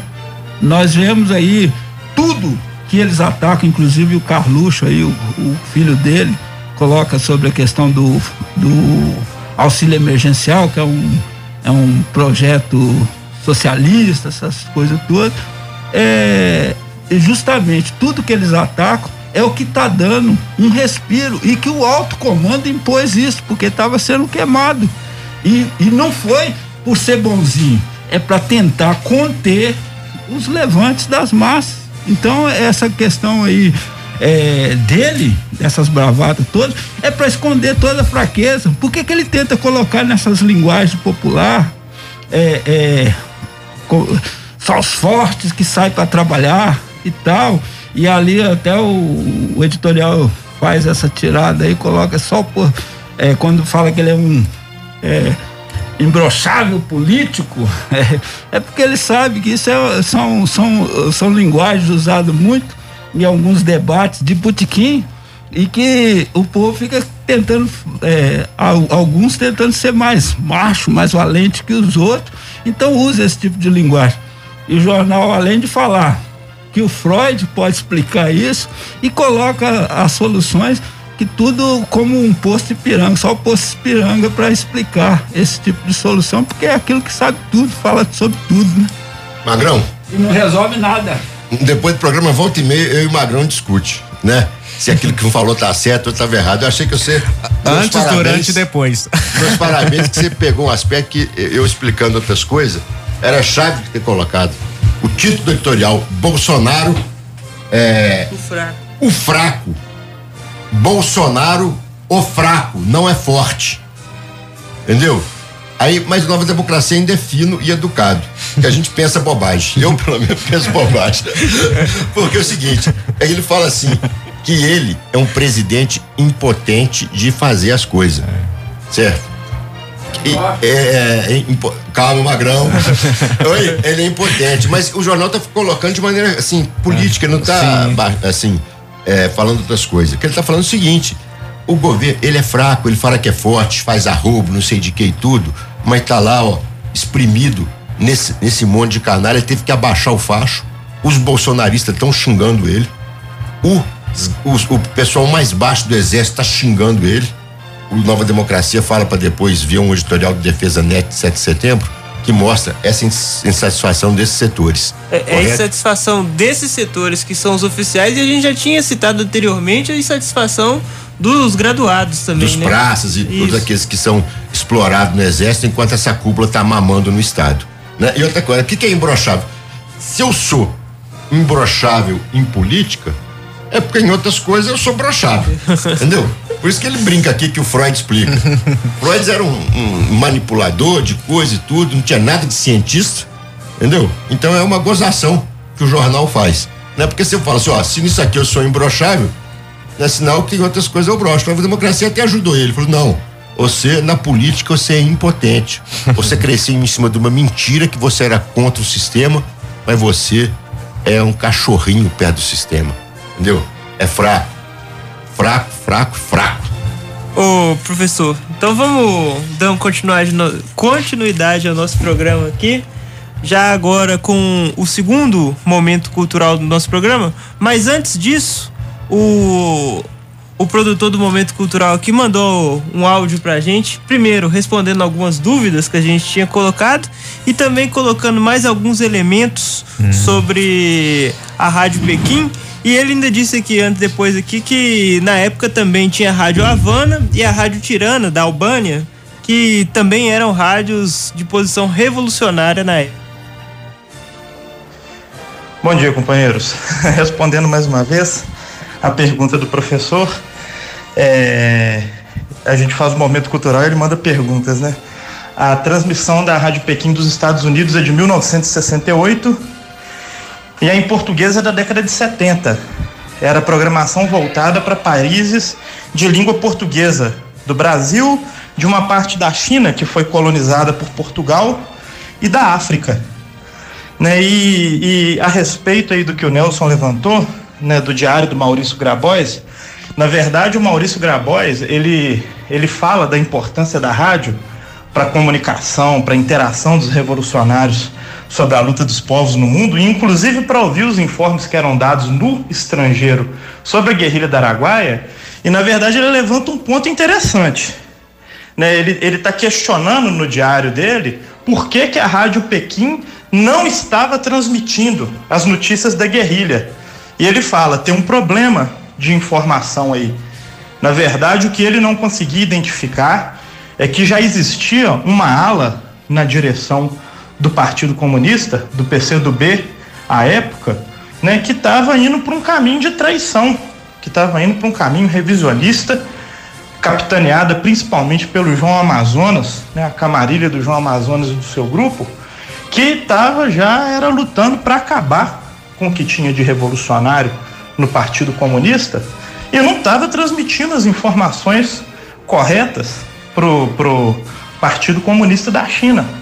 Né? Havia uma luta ferrenha da direção revolucionária, principalmente representada pelo Pedro Pomar, pelo Maurício Grabois, né, e pelo Ângelo Arroio, pelo João Batista Franco Drummond, que logo no ano de 1976, o ano da morte do presidente Mao, em 26 de dezembro, iriam ser cercados numa reunião do Comitê Central do Partido Comunista do Brasil, em São Paulo, no bairro da Lapa, e seriam assassinados no que ficou eh, sendo conhecido como Massacre da Lapa, que foi o assassinato seletivo da direção revolucionária que defendia o maoísmo no PCdoB, aquela época, e que também representou um golpe profundo e selou o caminho da traição do revisionismo na direção do Partido Comunista do Brasil. Isso é importante, né, um momento importante de resgatarmos, porque foi um período em que o Partido Comunista do Brasil havia enxergado o caminho da Revolução Chinesa, do maoísmo, estava dirigindo a guerrilha da Araguaia com os aportes do presidente Mao e foi justamente no ano da morte do presidente Mao que também assassinaram essa cabeça, essa direção revolucionária do Partido Comunista do Brasil. É isso aí, ó, a resposta do Mário. E só dizer aqui para os nossos ouvintes, a gente recebeu essa mensagem do Mário não pelo WhatsApp hoje da Rádio Favela, mas por um, uma correspondência aqui entre nós, famoso meu WhatsApp, né? E aí por isso a gente não está recebendo mensagem hoje, mas no próximo programa a gente já vai estar tá recebendo mensagens normais de todos os nossos ouvintes. E agora vamos começar então com o nosso segundo bloco do Momento Cultural. Nesse segundo bloco, vamos tocar a canção Hora de Lutar, de Geraldo Vandré, que está no álbum de mesmo nome, Hora de Lutar, de 1965, ano que antecedeu a deflagração da grande Revolução Cultural Proletária, ponto mais alto atingido pela Revolução Proletária Mundial, dirigida pelo presidente Mao Tse-tung, o maior movimento de massas revolucionárias da história do proletariado. Com vocês, Hora de Lutar, de Geraldo Vandré.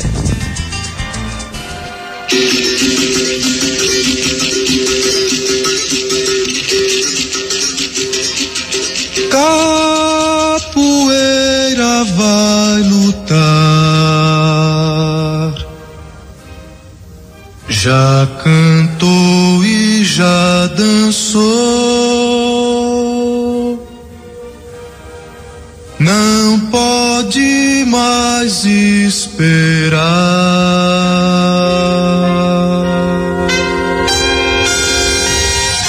Não há mais o que falar, cada um dá o que tem. Capoeira vai lutar.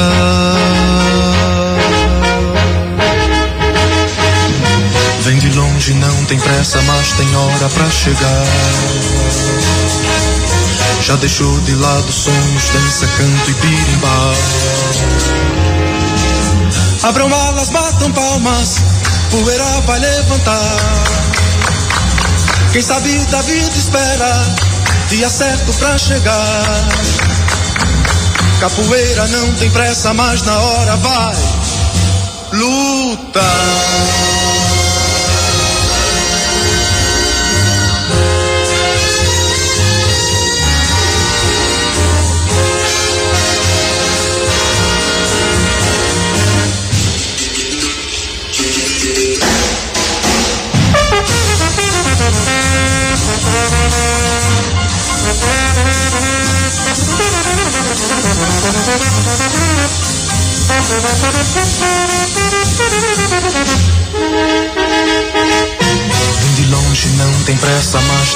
Pra chegar.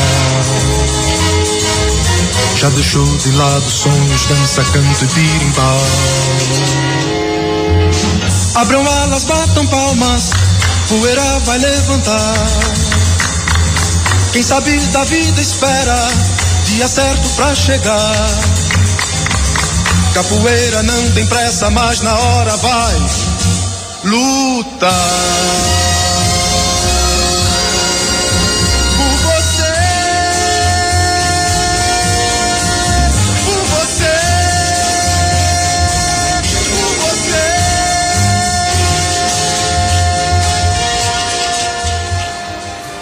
Tá aí então o segundo momento cultural do nosso programa. E agora vamos iniciar um assunto aqui que a gente já acho que já falou várias vezes sobre ele no programa e também os momentos culturais já tocaram nesse tema, que é nesse nesse dia 1 de outubro fizeram 71 anos do aniversário da Revolução Chinesa, particularmente o aniversário da proclamação da República Popular da China. E nós aqui do programa não podemos deixar de falar sobre esse assunto importante, sobre essa grande revolução que marcou o mundo. E nisso a gente também recebeu vários áudios de companheiros nossos, de, de apoiadores, falando sobre alguns aspectos da Revolução Chinesa.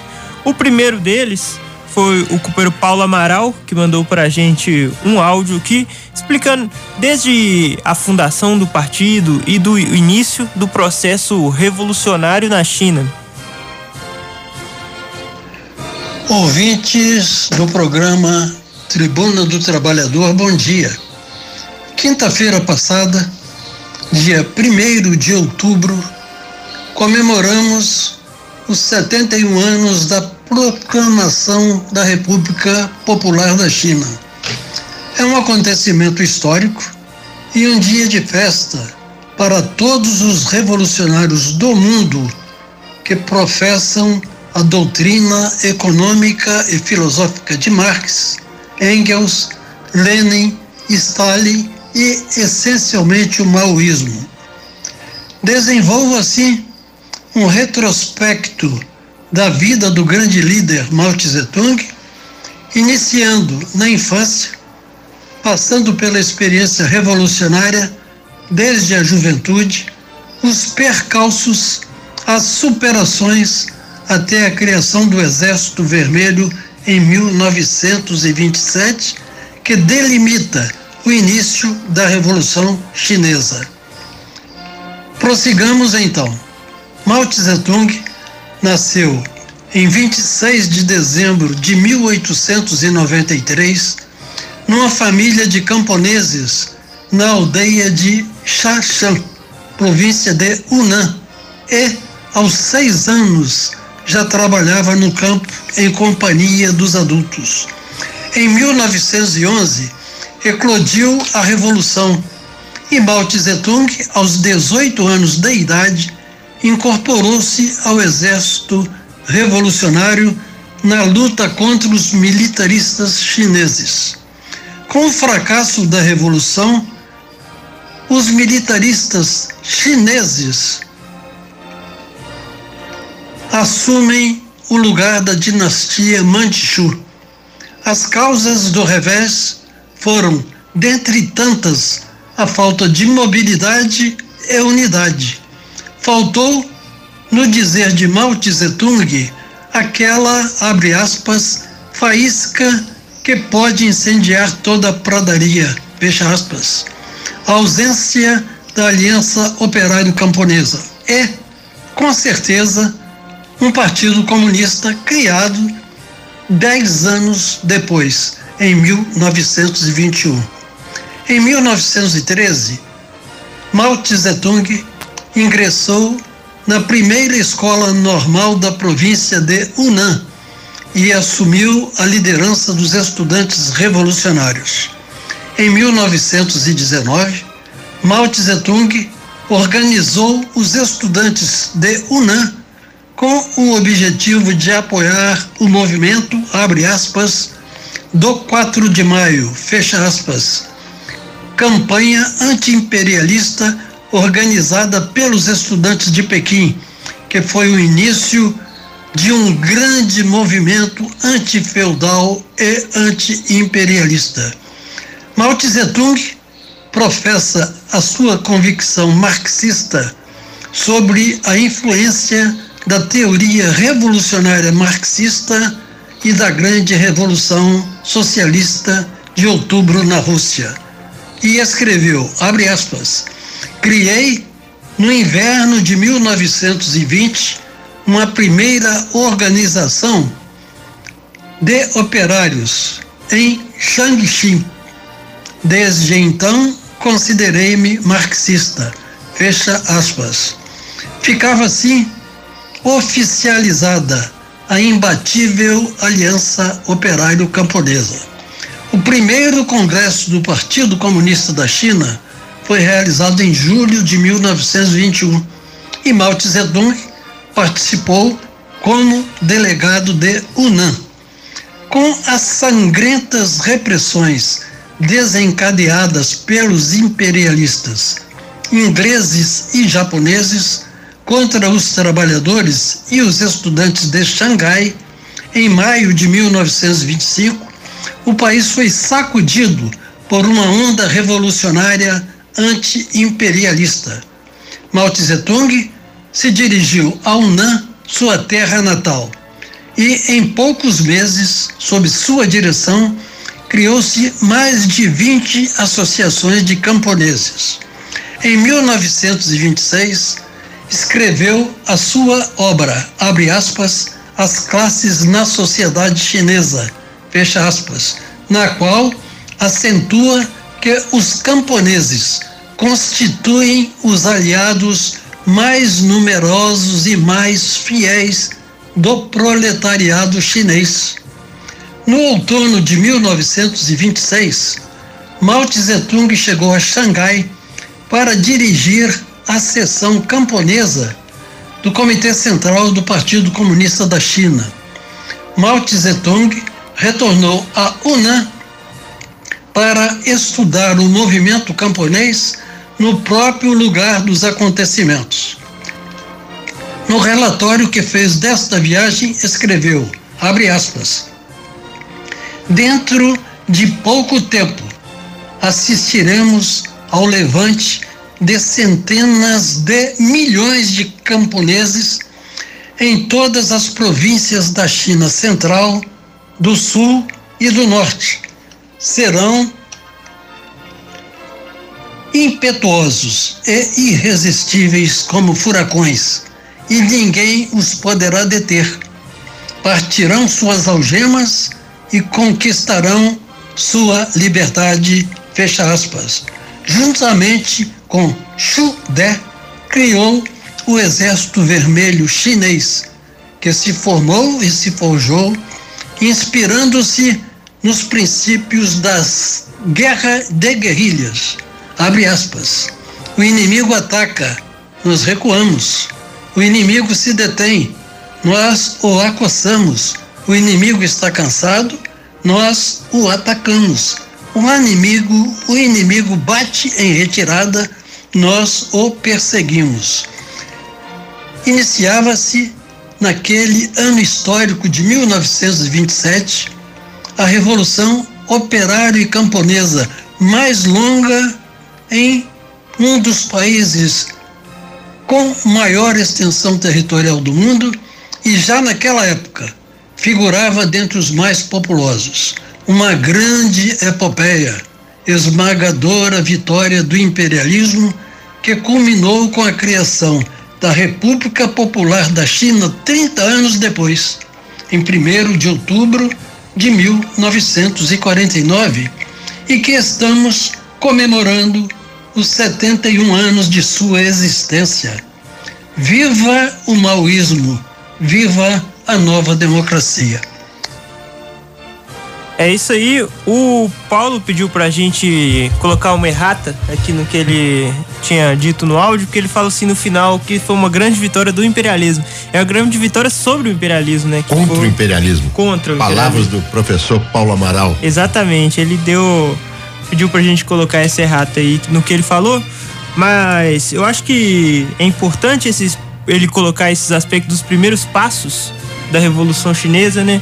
E do Partido Comunista da China, em especial, sua conformação e a conformação do Exército Vermelho Chinês, que passaria no futuro a se chamar Exército Popular de Libertação. Mas eu acho que após isso, né, durante todo esse período anterior à, à, à, fundação da República Popular da China, acho que tem um, um episódio aqui que a gente tem sempre que remarcar, que foi a longa marcha, né? Que foi uma marcha do exército, primeiro, batendo em retirada do, do leste da China, naquela parte, quem conhece a geografia da China, daquela parte que fica o mar ao lado da China, assim, até o meio da China, que foram 100 mil homens do, do Exército Vermelho Chinês. Eles bateram em retirada no sentido, primeiro, de passar por toda um, um, a extensão da China fazendo a propaganda revolucionária eles saíram para se proteger também do exército de Chiang Kai-shek, que nesse momento traía as aspirações da Revolução Chinesa e não via que o inimigo principal dali era o imperialismo japonês que havia invadido a China. E esses 100 mil homens vão passando por toda a China, andando 12.500 quilômetros é, em 370 dias, andando sem parar e deixando ali a esperança, colocando o povo, deixando militantes, membros do exército, tudo para ajudar o povo, organizar o povo. E para você ter uma ideia, eles iniciaram com 100 mil, eles terminaram com 20 mil só, quer dizer, 20% só daquelas pessoas terminaram. Muitos deles, isso tudo marchando debaixo do fogo. E, e nessa época, o exército do Kuomintang era mais de milhões, milhões. É, é. Entendeu? Então o exército é, popular da, da China, não é isso? Isso. Exército Guerrilheiro Popular? Não, Exército Popular de Libertação. Exército Popular de Libertação. Ele começou com 100 mil homens, faz essa longa marcha, termina com 5 mil, mas constrói bases de apoio, ganha o povo, organiza poder, né? E você vê que o outro exército do Kuomintang era muito maior e no final quem ganha a guerra com milhões de soldados no exército vermelho posteriormente, né? São os revolucionários. Isso, professor. E além disso, na hora que eles terminam a longa marcha, ali se forma a principal base de apoio do, do processo revolucionário que fica na província de Sanxi, né? A gente tenta aqui poder falar um, um bom chinês, né?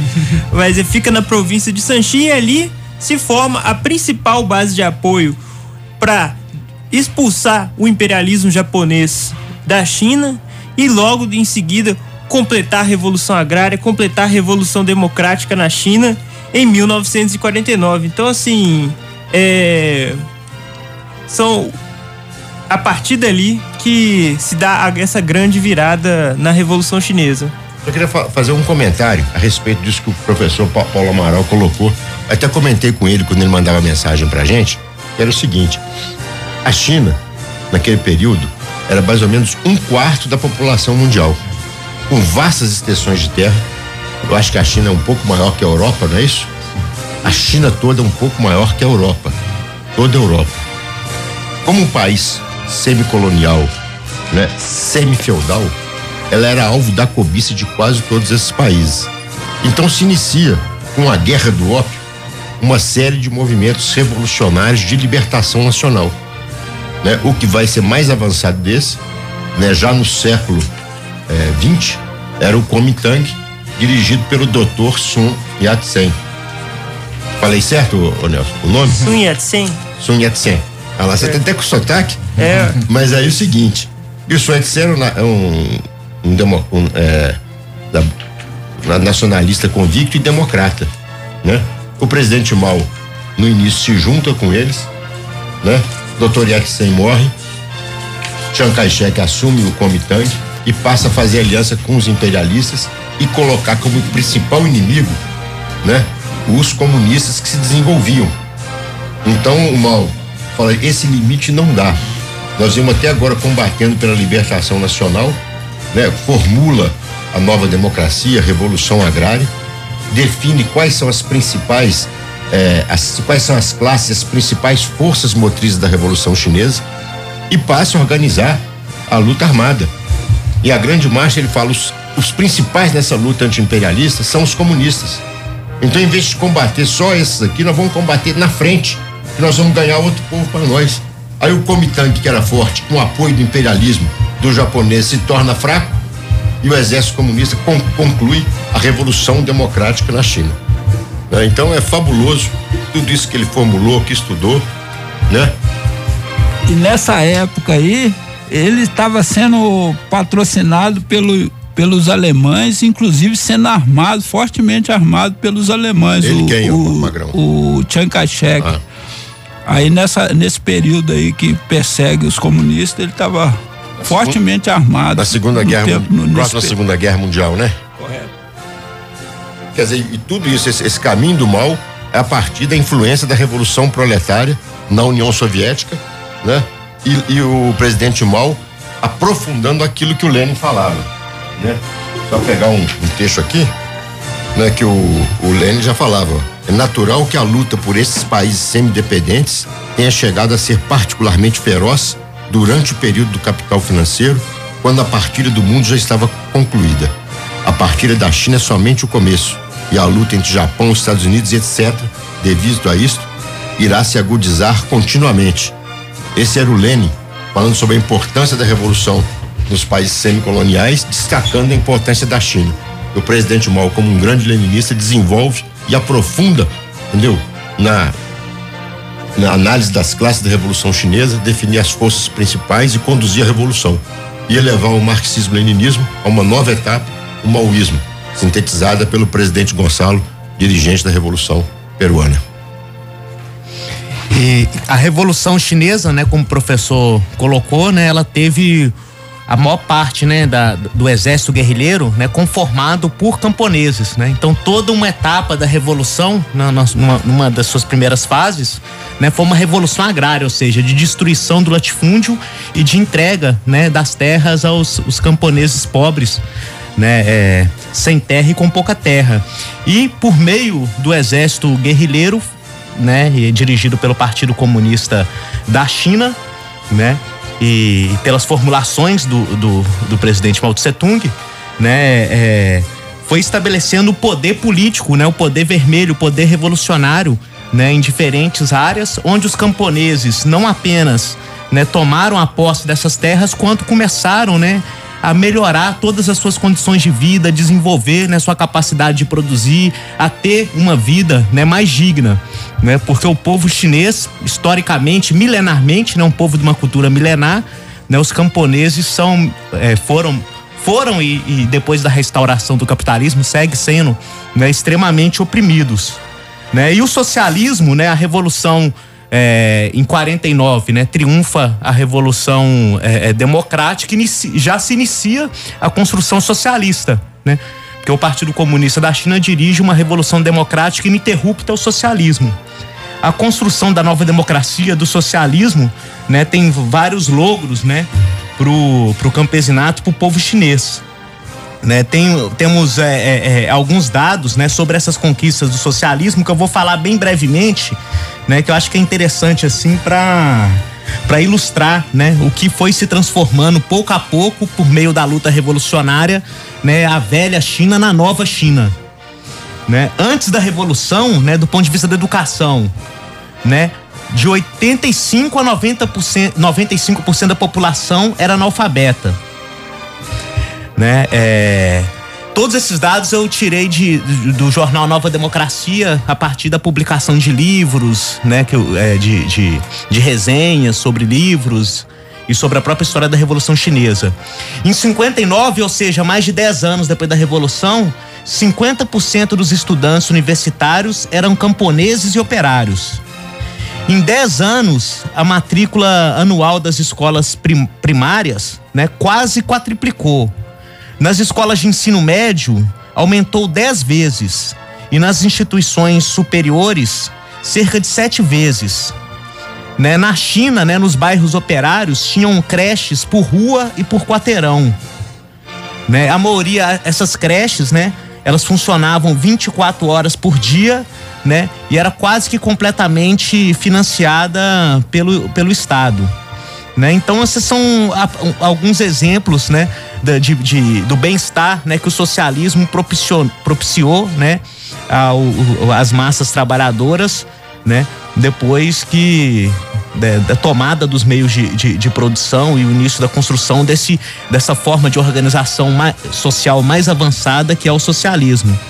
Né? Do ponto de vista também da medicina, né, para concluir, né, esses dados que são interessantes para ilustrar essas transformações, né? As mortes chegavam a mortalidade infantil chegava a quase 200 mortes a cada mil nascimento. Pensa só, um quinto das crianças morriam antes da revolução. Né? Uma miséria, uma situação terrível.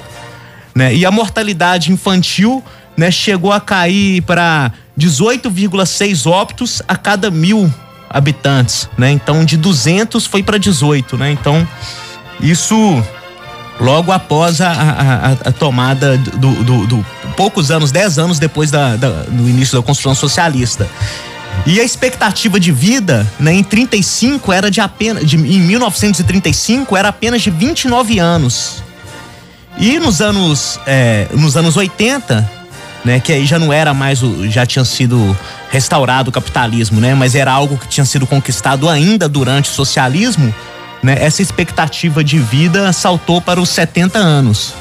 Né? Então, o tempo é escasso, a gente queria só apresentar algumas coisas para ver o, né, o tanto que o socialismo transformou né, a realidade da China, né? Inclus, é, inclusive, né, o que o professor falou mais cedo, né?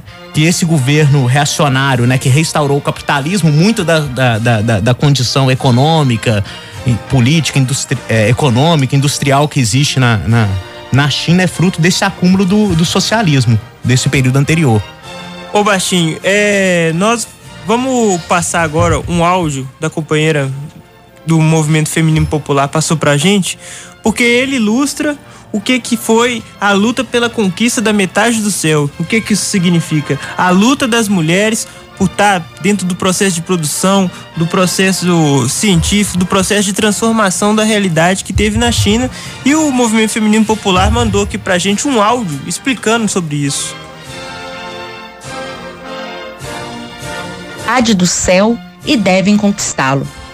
Essa consigna, ainda tão atual, levantada pelo grande timoneiro da Revolução Proletária Mundial, presidente Mao Tse Tung, mobilizou e incorporou milhões de mulheres no processo de guerra popular prolongada, dirigida pelo heróico Partido Comunista da China para destruir o latifúndio e libertar a nação de invasores estrangeiros. A vitória da Revolução Democrática na China em 1 de outubro de 1949 e todo o processo de construção socialista até a grande Revolução Cultural Proletária fez rasgar os princípios de todos os capitalistas e reacionários que colocam as mulheres como seres de segunda categoria. Na velha China, antes da Revolução, as mulheres do povo eram excluídas de toda a prática social e tratadas como seres secundários, que deviam obediência a seus pais e maridos, aprisionadas no trabalho doméstico e impedidas de desenvolver a prática social em toda sua amplitude. No campo e na cidade, toda a função social da mulher do povo era reduzida a cuidar da casa, dos filhos, do marido, além do pesado trabalho das camponesas ou da dupla jornada das operárias. Mas o presidente Mao e o Partido Comunista da China sabiam que não era possível destruir toda aquela sociedade de exploração e opressão se a metade das classes exploradas estivessem fora do processo revolucionário e se o processo revolucionário não emancipasse as mulheres que carregavam uma opressão milenar. Aprendendo dos enormes avanços da experiência da grande revolução socialista de outubro dirigida pelo grande Lenin e o camarada Stalin, o Partido Comunista da China, já no poder, destruiu as bases econômicas da velha sociedade de exploração, ao mesmo tempo que mobilizou amplas massas de homens e mulheres, política e ideologicamente, para destruir a cultura semifeudal e burguesa dominantes diante da dominante diante da revolução. Quanto aos avanços que a revolução promoveu sobre a questão feminina, a nova China socializou o trabalho doméstico, transformando a indústria social, algo impensável para qualquer país capitalista que tem no trabalho doméstico e na família individual uma das bases essenciais de sustentação da exploração do proletariado, do campesinato e demais classes exploradas. A função da família e, particularmente, das mulheres, das classes oprimidas no capitalismo, é cuidar, alimentar, educar, repor a força de trabalho dos operários, camponeses e trabalhadores em geral, de maneira que eles atendam às condições da exploração capitalista e latifundiária. Na Nova China, desde os primeiros momentos, o funcionamento das oficinas de serviços e outras atividades substituem e tornam coletivo o trabalho doméstico em toda sua amplitude. Lavar, passar, arrumar a casa, cozinhar, cuidar dos filhos, costurar, consertar roupa e toda uma infinidade de afazeres antes colocados exclusivamente sobre o ombro da mulher. Havia equipes de limpeza das casas, as famílias saíram para o trabalho e uma equipe vinha até sua casa limpá-la. Lavanderias coletivas. As roupas por lavar, passar ou consertar eram apanhadas em casas e levadas para as oficinas especializadas. Restaurantes coletivos. As refeições eram feitas nas fábricas e escolas ou nos restaurantes coletivos construídos dentro dos conjuntos habitacionais. As creches e escolas. O cuidado com as crianças era fundamentalmente responsabilidade das creches, que funcionavam 365 dias no ano durante 24 horas, e escolas públicas, onde a educação socialista afiançava a formação de crianças saudáveis, física e ideologicamente.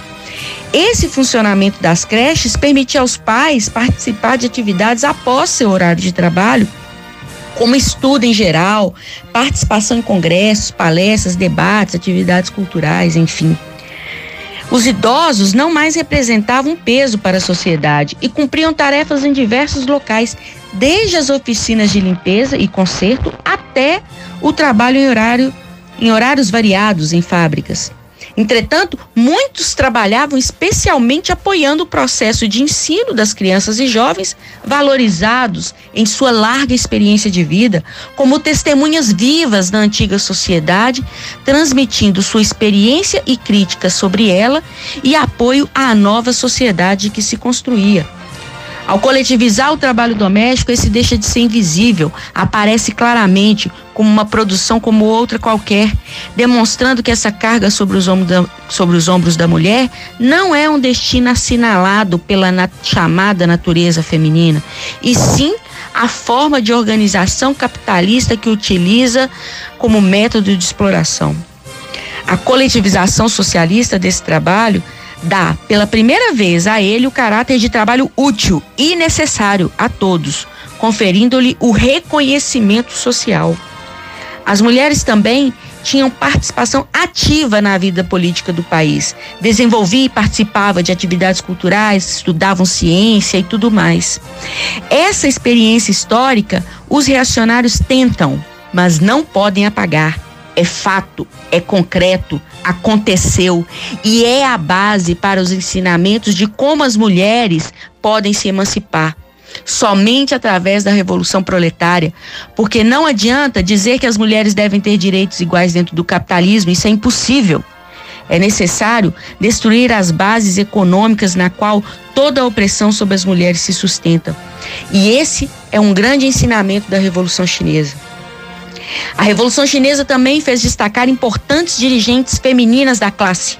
Destacamos aqui a grande camarada Xiang Xing, uma das grandes lideranças da grande revolução cultural proletária e uma grande dirigente que, após a morte do presidente Mao em 76, lutou contra a restauração capitalista na China e contra todos os revisionistas até a sua morte. A camarada Xiang Xing é uma grande heroína do proletariado internacional e, uma grande, e, uma, e um grande exemplo para todos nós. O movimento feminino popular celebra com orgulho os 71 anos da vitória da Revolução Chinesa e bebe nessa experiência, no maoísmo, como ideologia, para afirmar que a emancipação da mulher é obra da revolução proletária. Despertar a fúria revolucionária da mulher como força impulsionadora da revolução. Viva os 71 anos da grande revolução chinesa, viva o presidente Mao Tse Tung, viva a grande camarada Chiang Xing. É isso aí, a mensagem da, do, da copeira do Movimento Feminino Popular. E agora, terminando nosso programa, dizer aqui para os nossos ouvintes que ainda esse mês nós vamos continuar falando sobre a Revolução Chinesa, particularmente sobre a Revolução Cultural Proletária, um dos quatro grandes momentos da Revolução Proletária Mundial. E nós vamos explicar melhor isso, é, exemplificar como que foi isso. E agora terminando nosso programa. Colocar os áudios que mandaram pra gente que não deu tempo. Exatamente. Que e alguns agora... membros da bancada aqui, inclusive o que vos fala, é, exagerou aqui em Falou um pouco demais hoje, então vamos terminar aqui com o último momento cultural do nosso programa. Nesse segundo bloco, e nesse último bloco, em alusão ao editorial da última edição do jornal A Nova Democracia, que também foi referenciado nesse programa, vamos tocar Fé Cega, Faca Amolada, de Milton Nascimento, que está no álbum Minas, de 1975. Com vocês, Milton Nascimento, Fé Cega, Faca Amolada. Agora não pergunto mais aonde vai a estrada.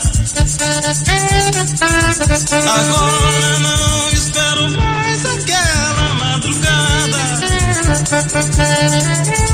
Vai ser, vai ser, vai ter de ser, vai ser faca molada. O brilho cego de paixão e fé, faca molada. Deixar a sua luz brilhar e ser muito tranquilo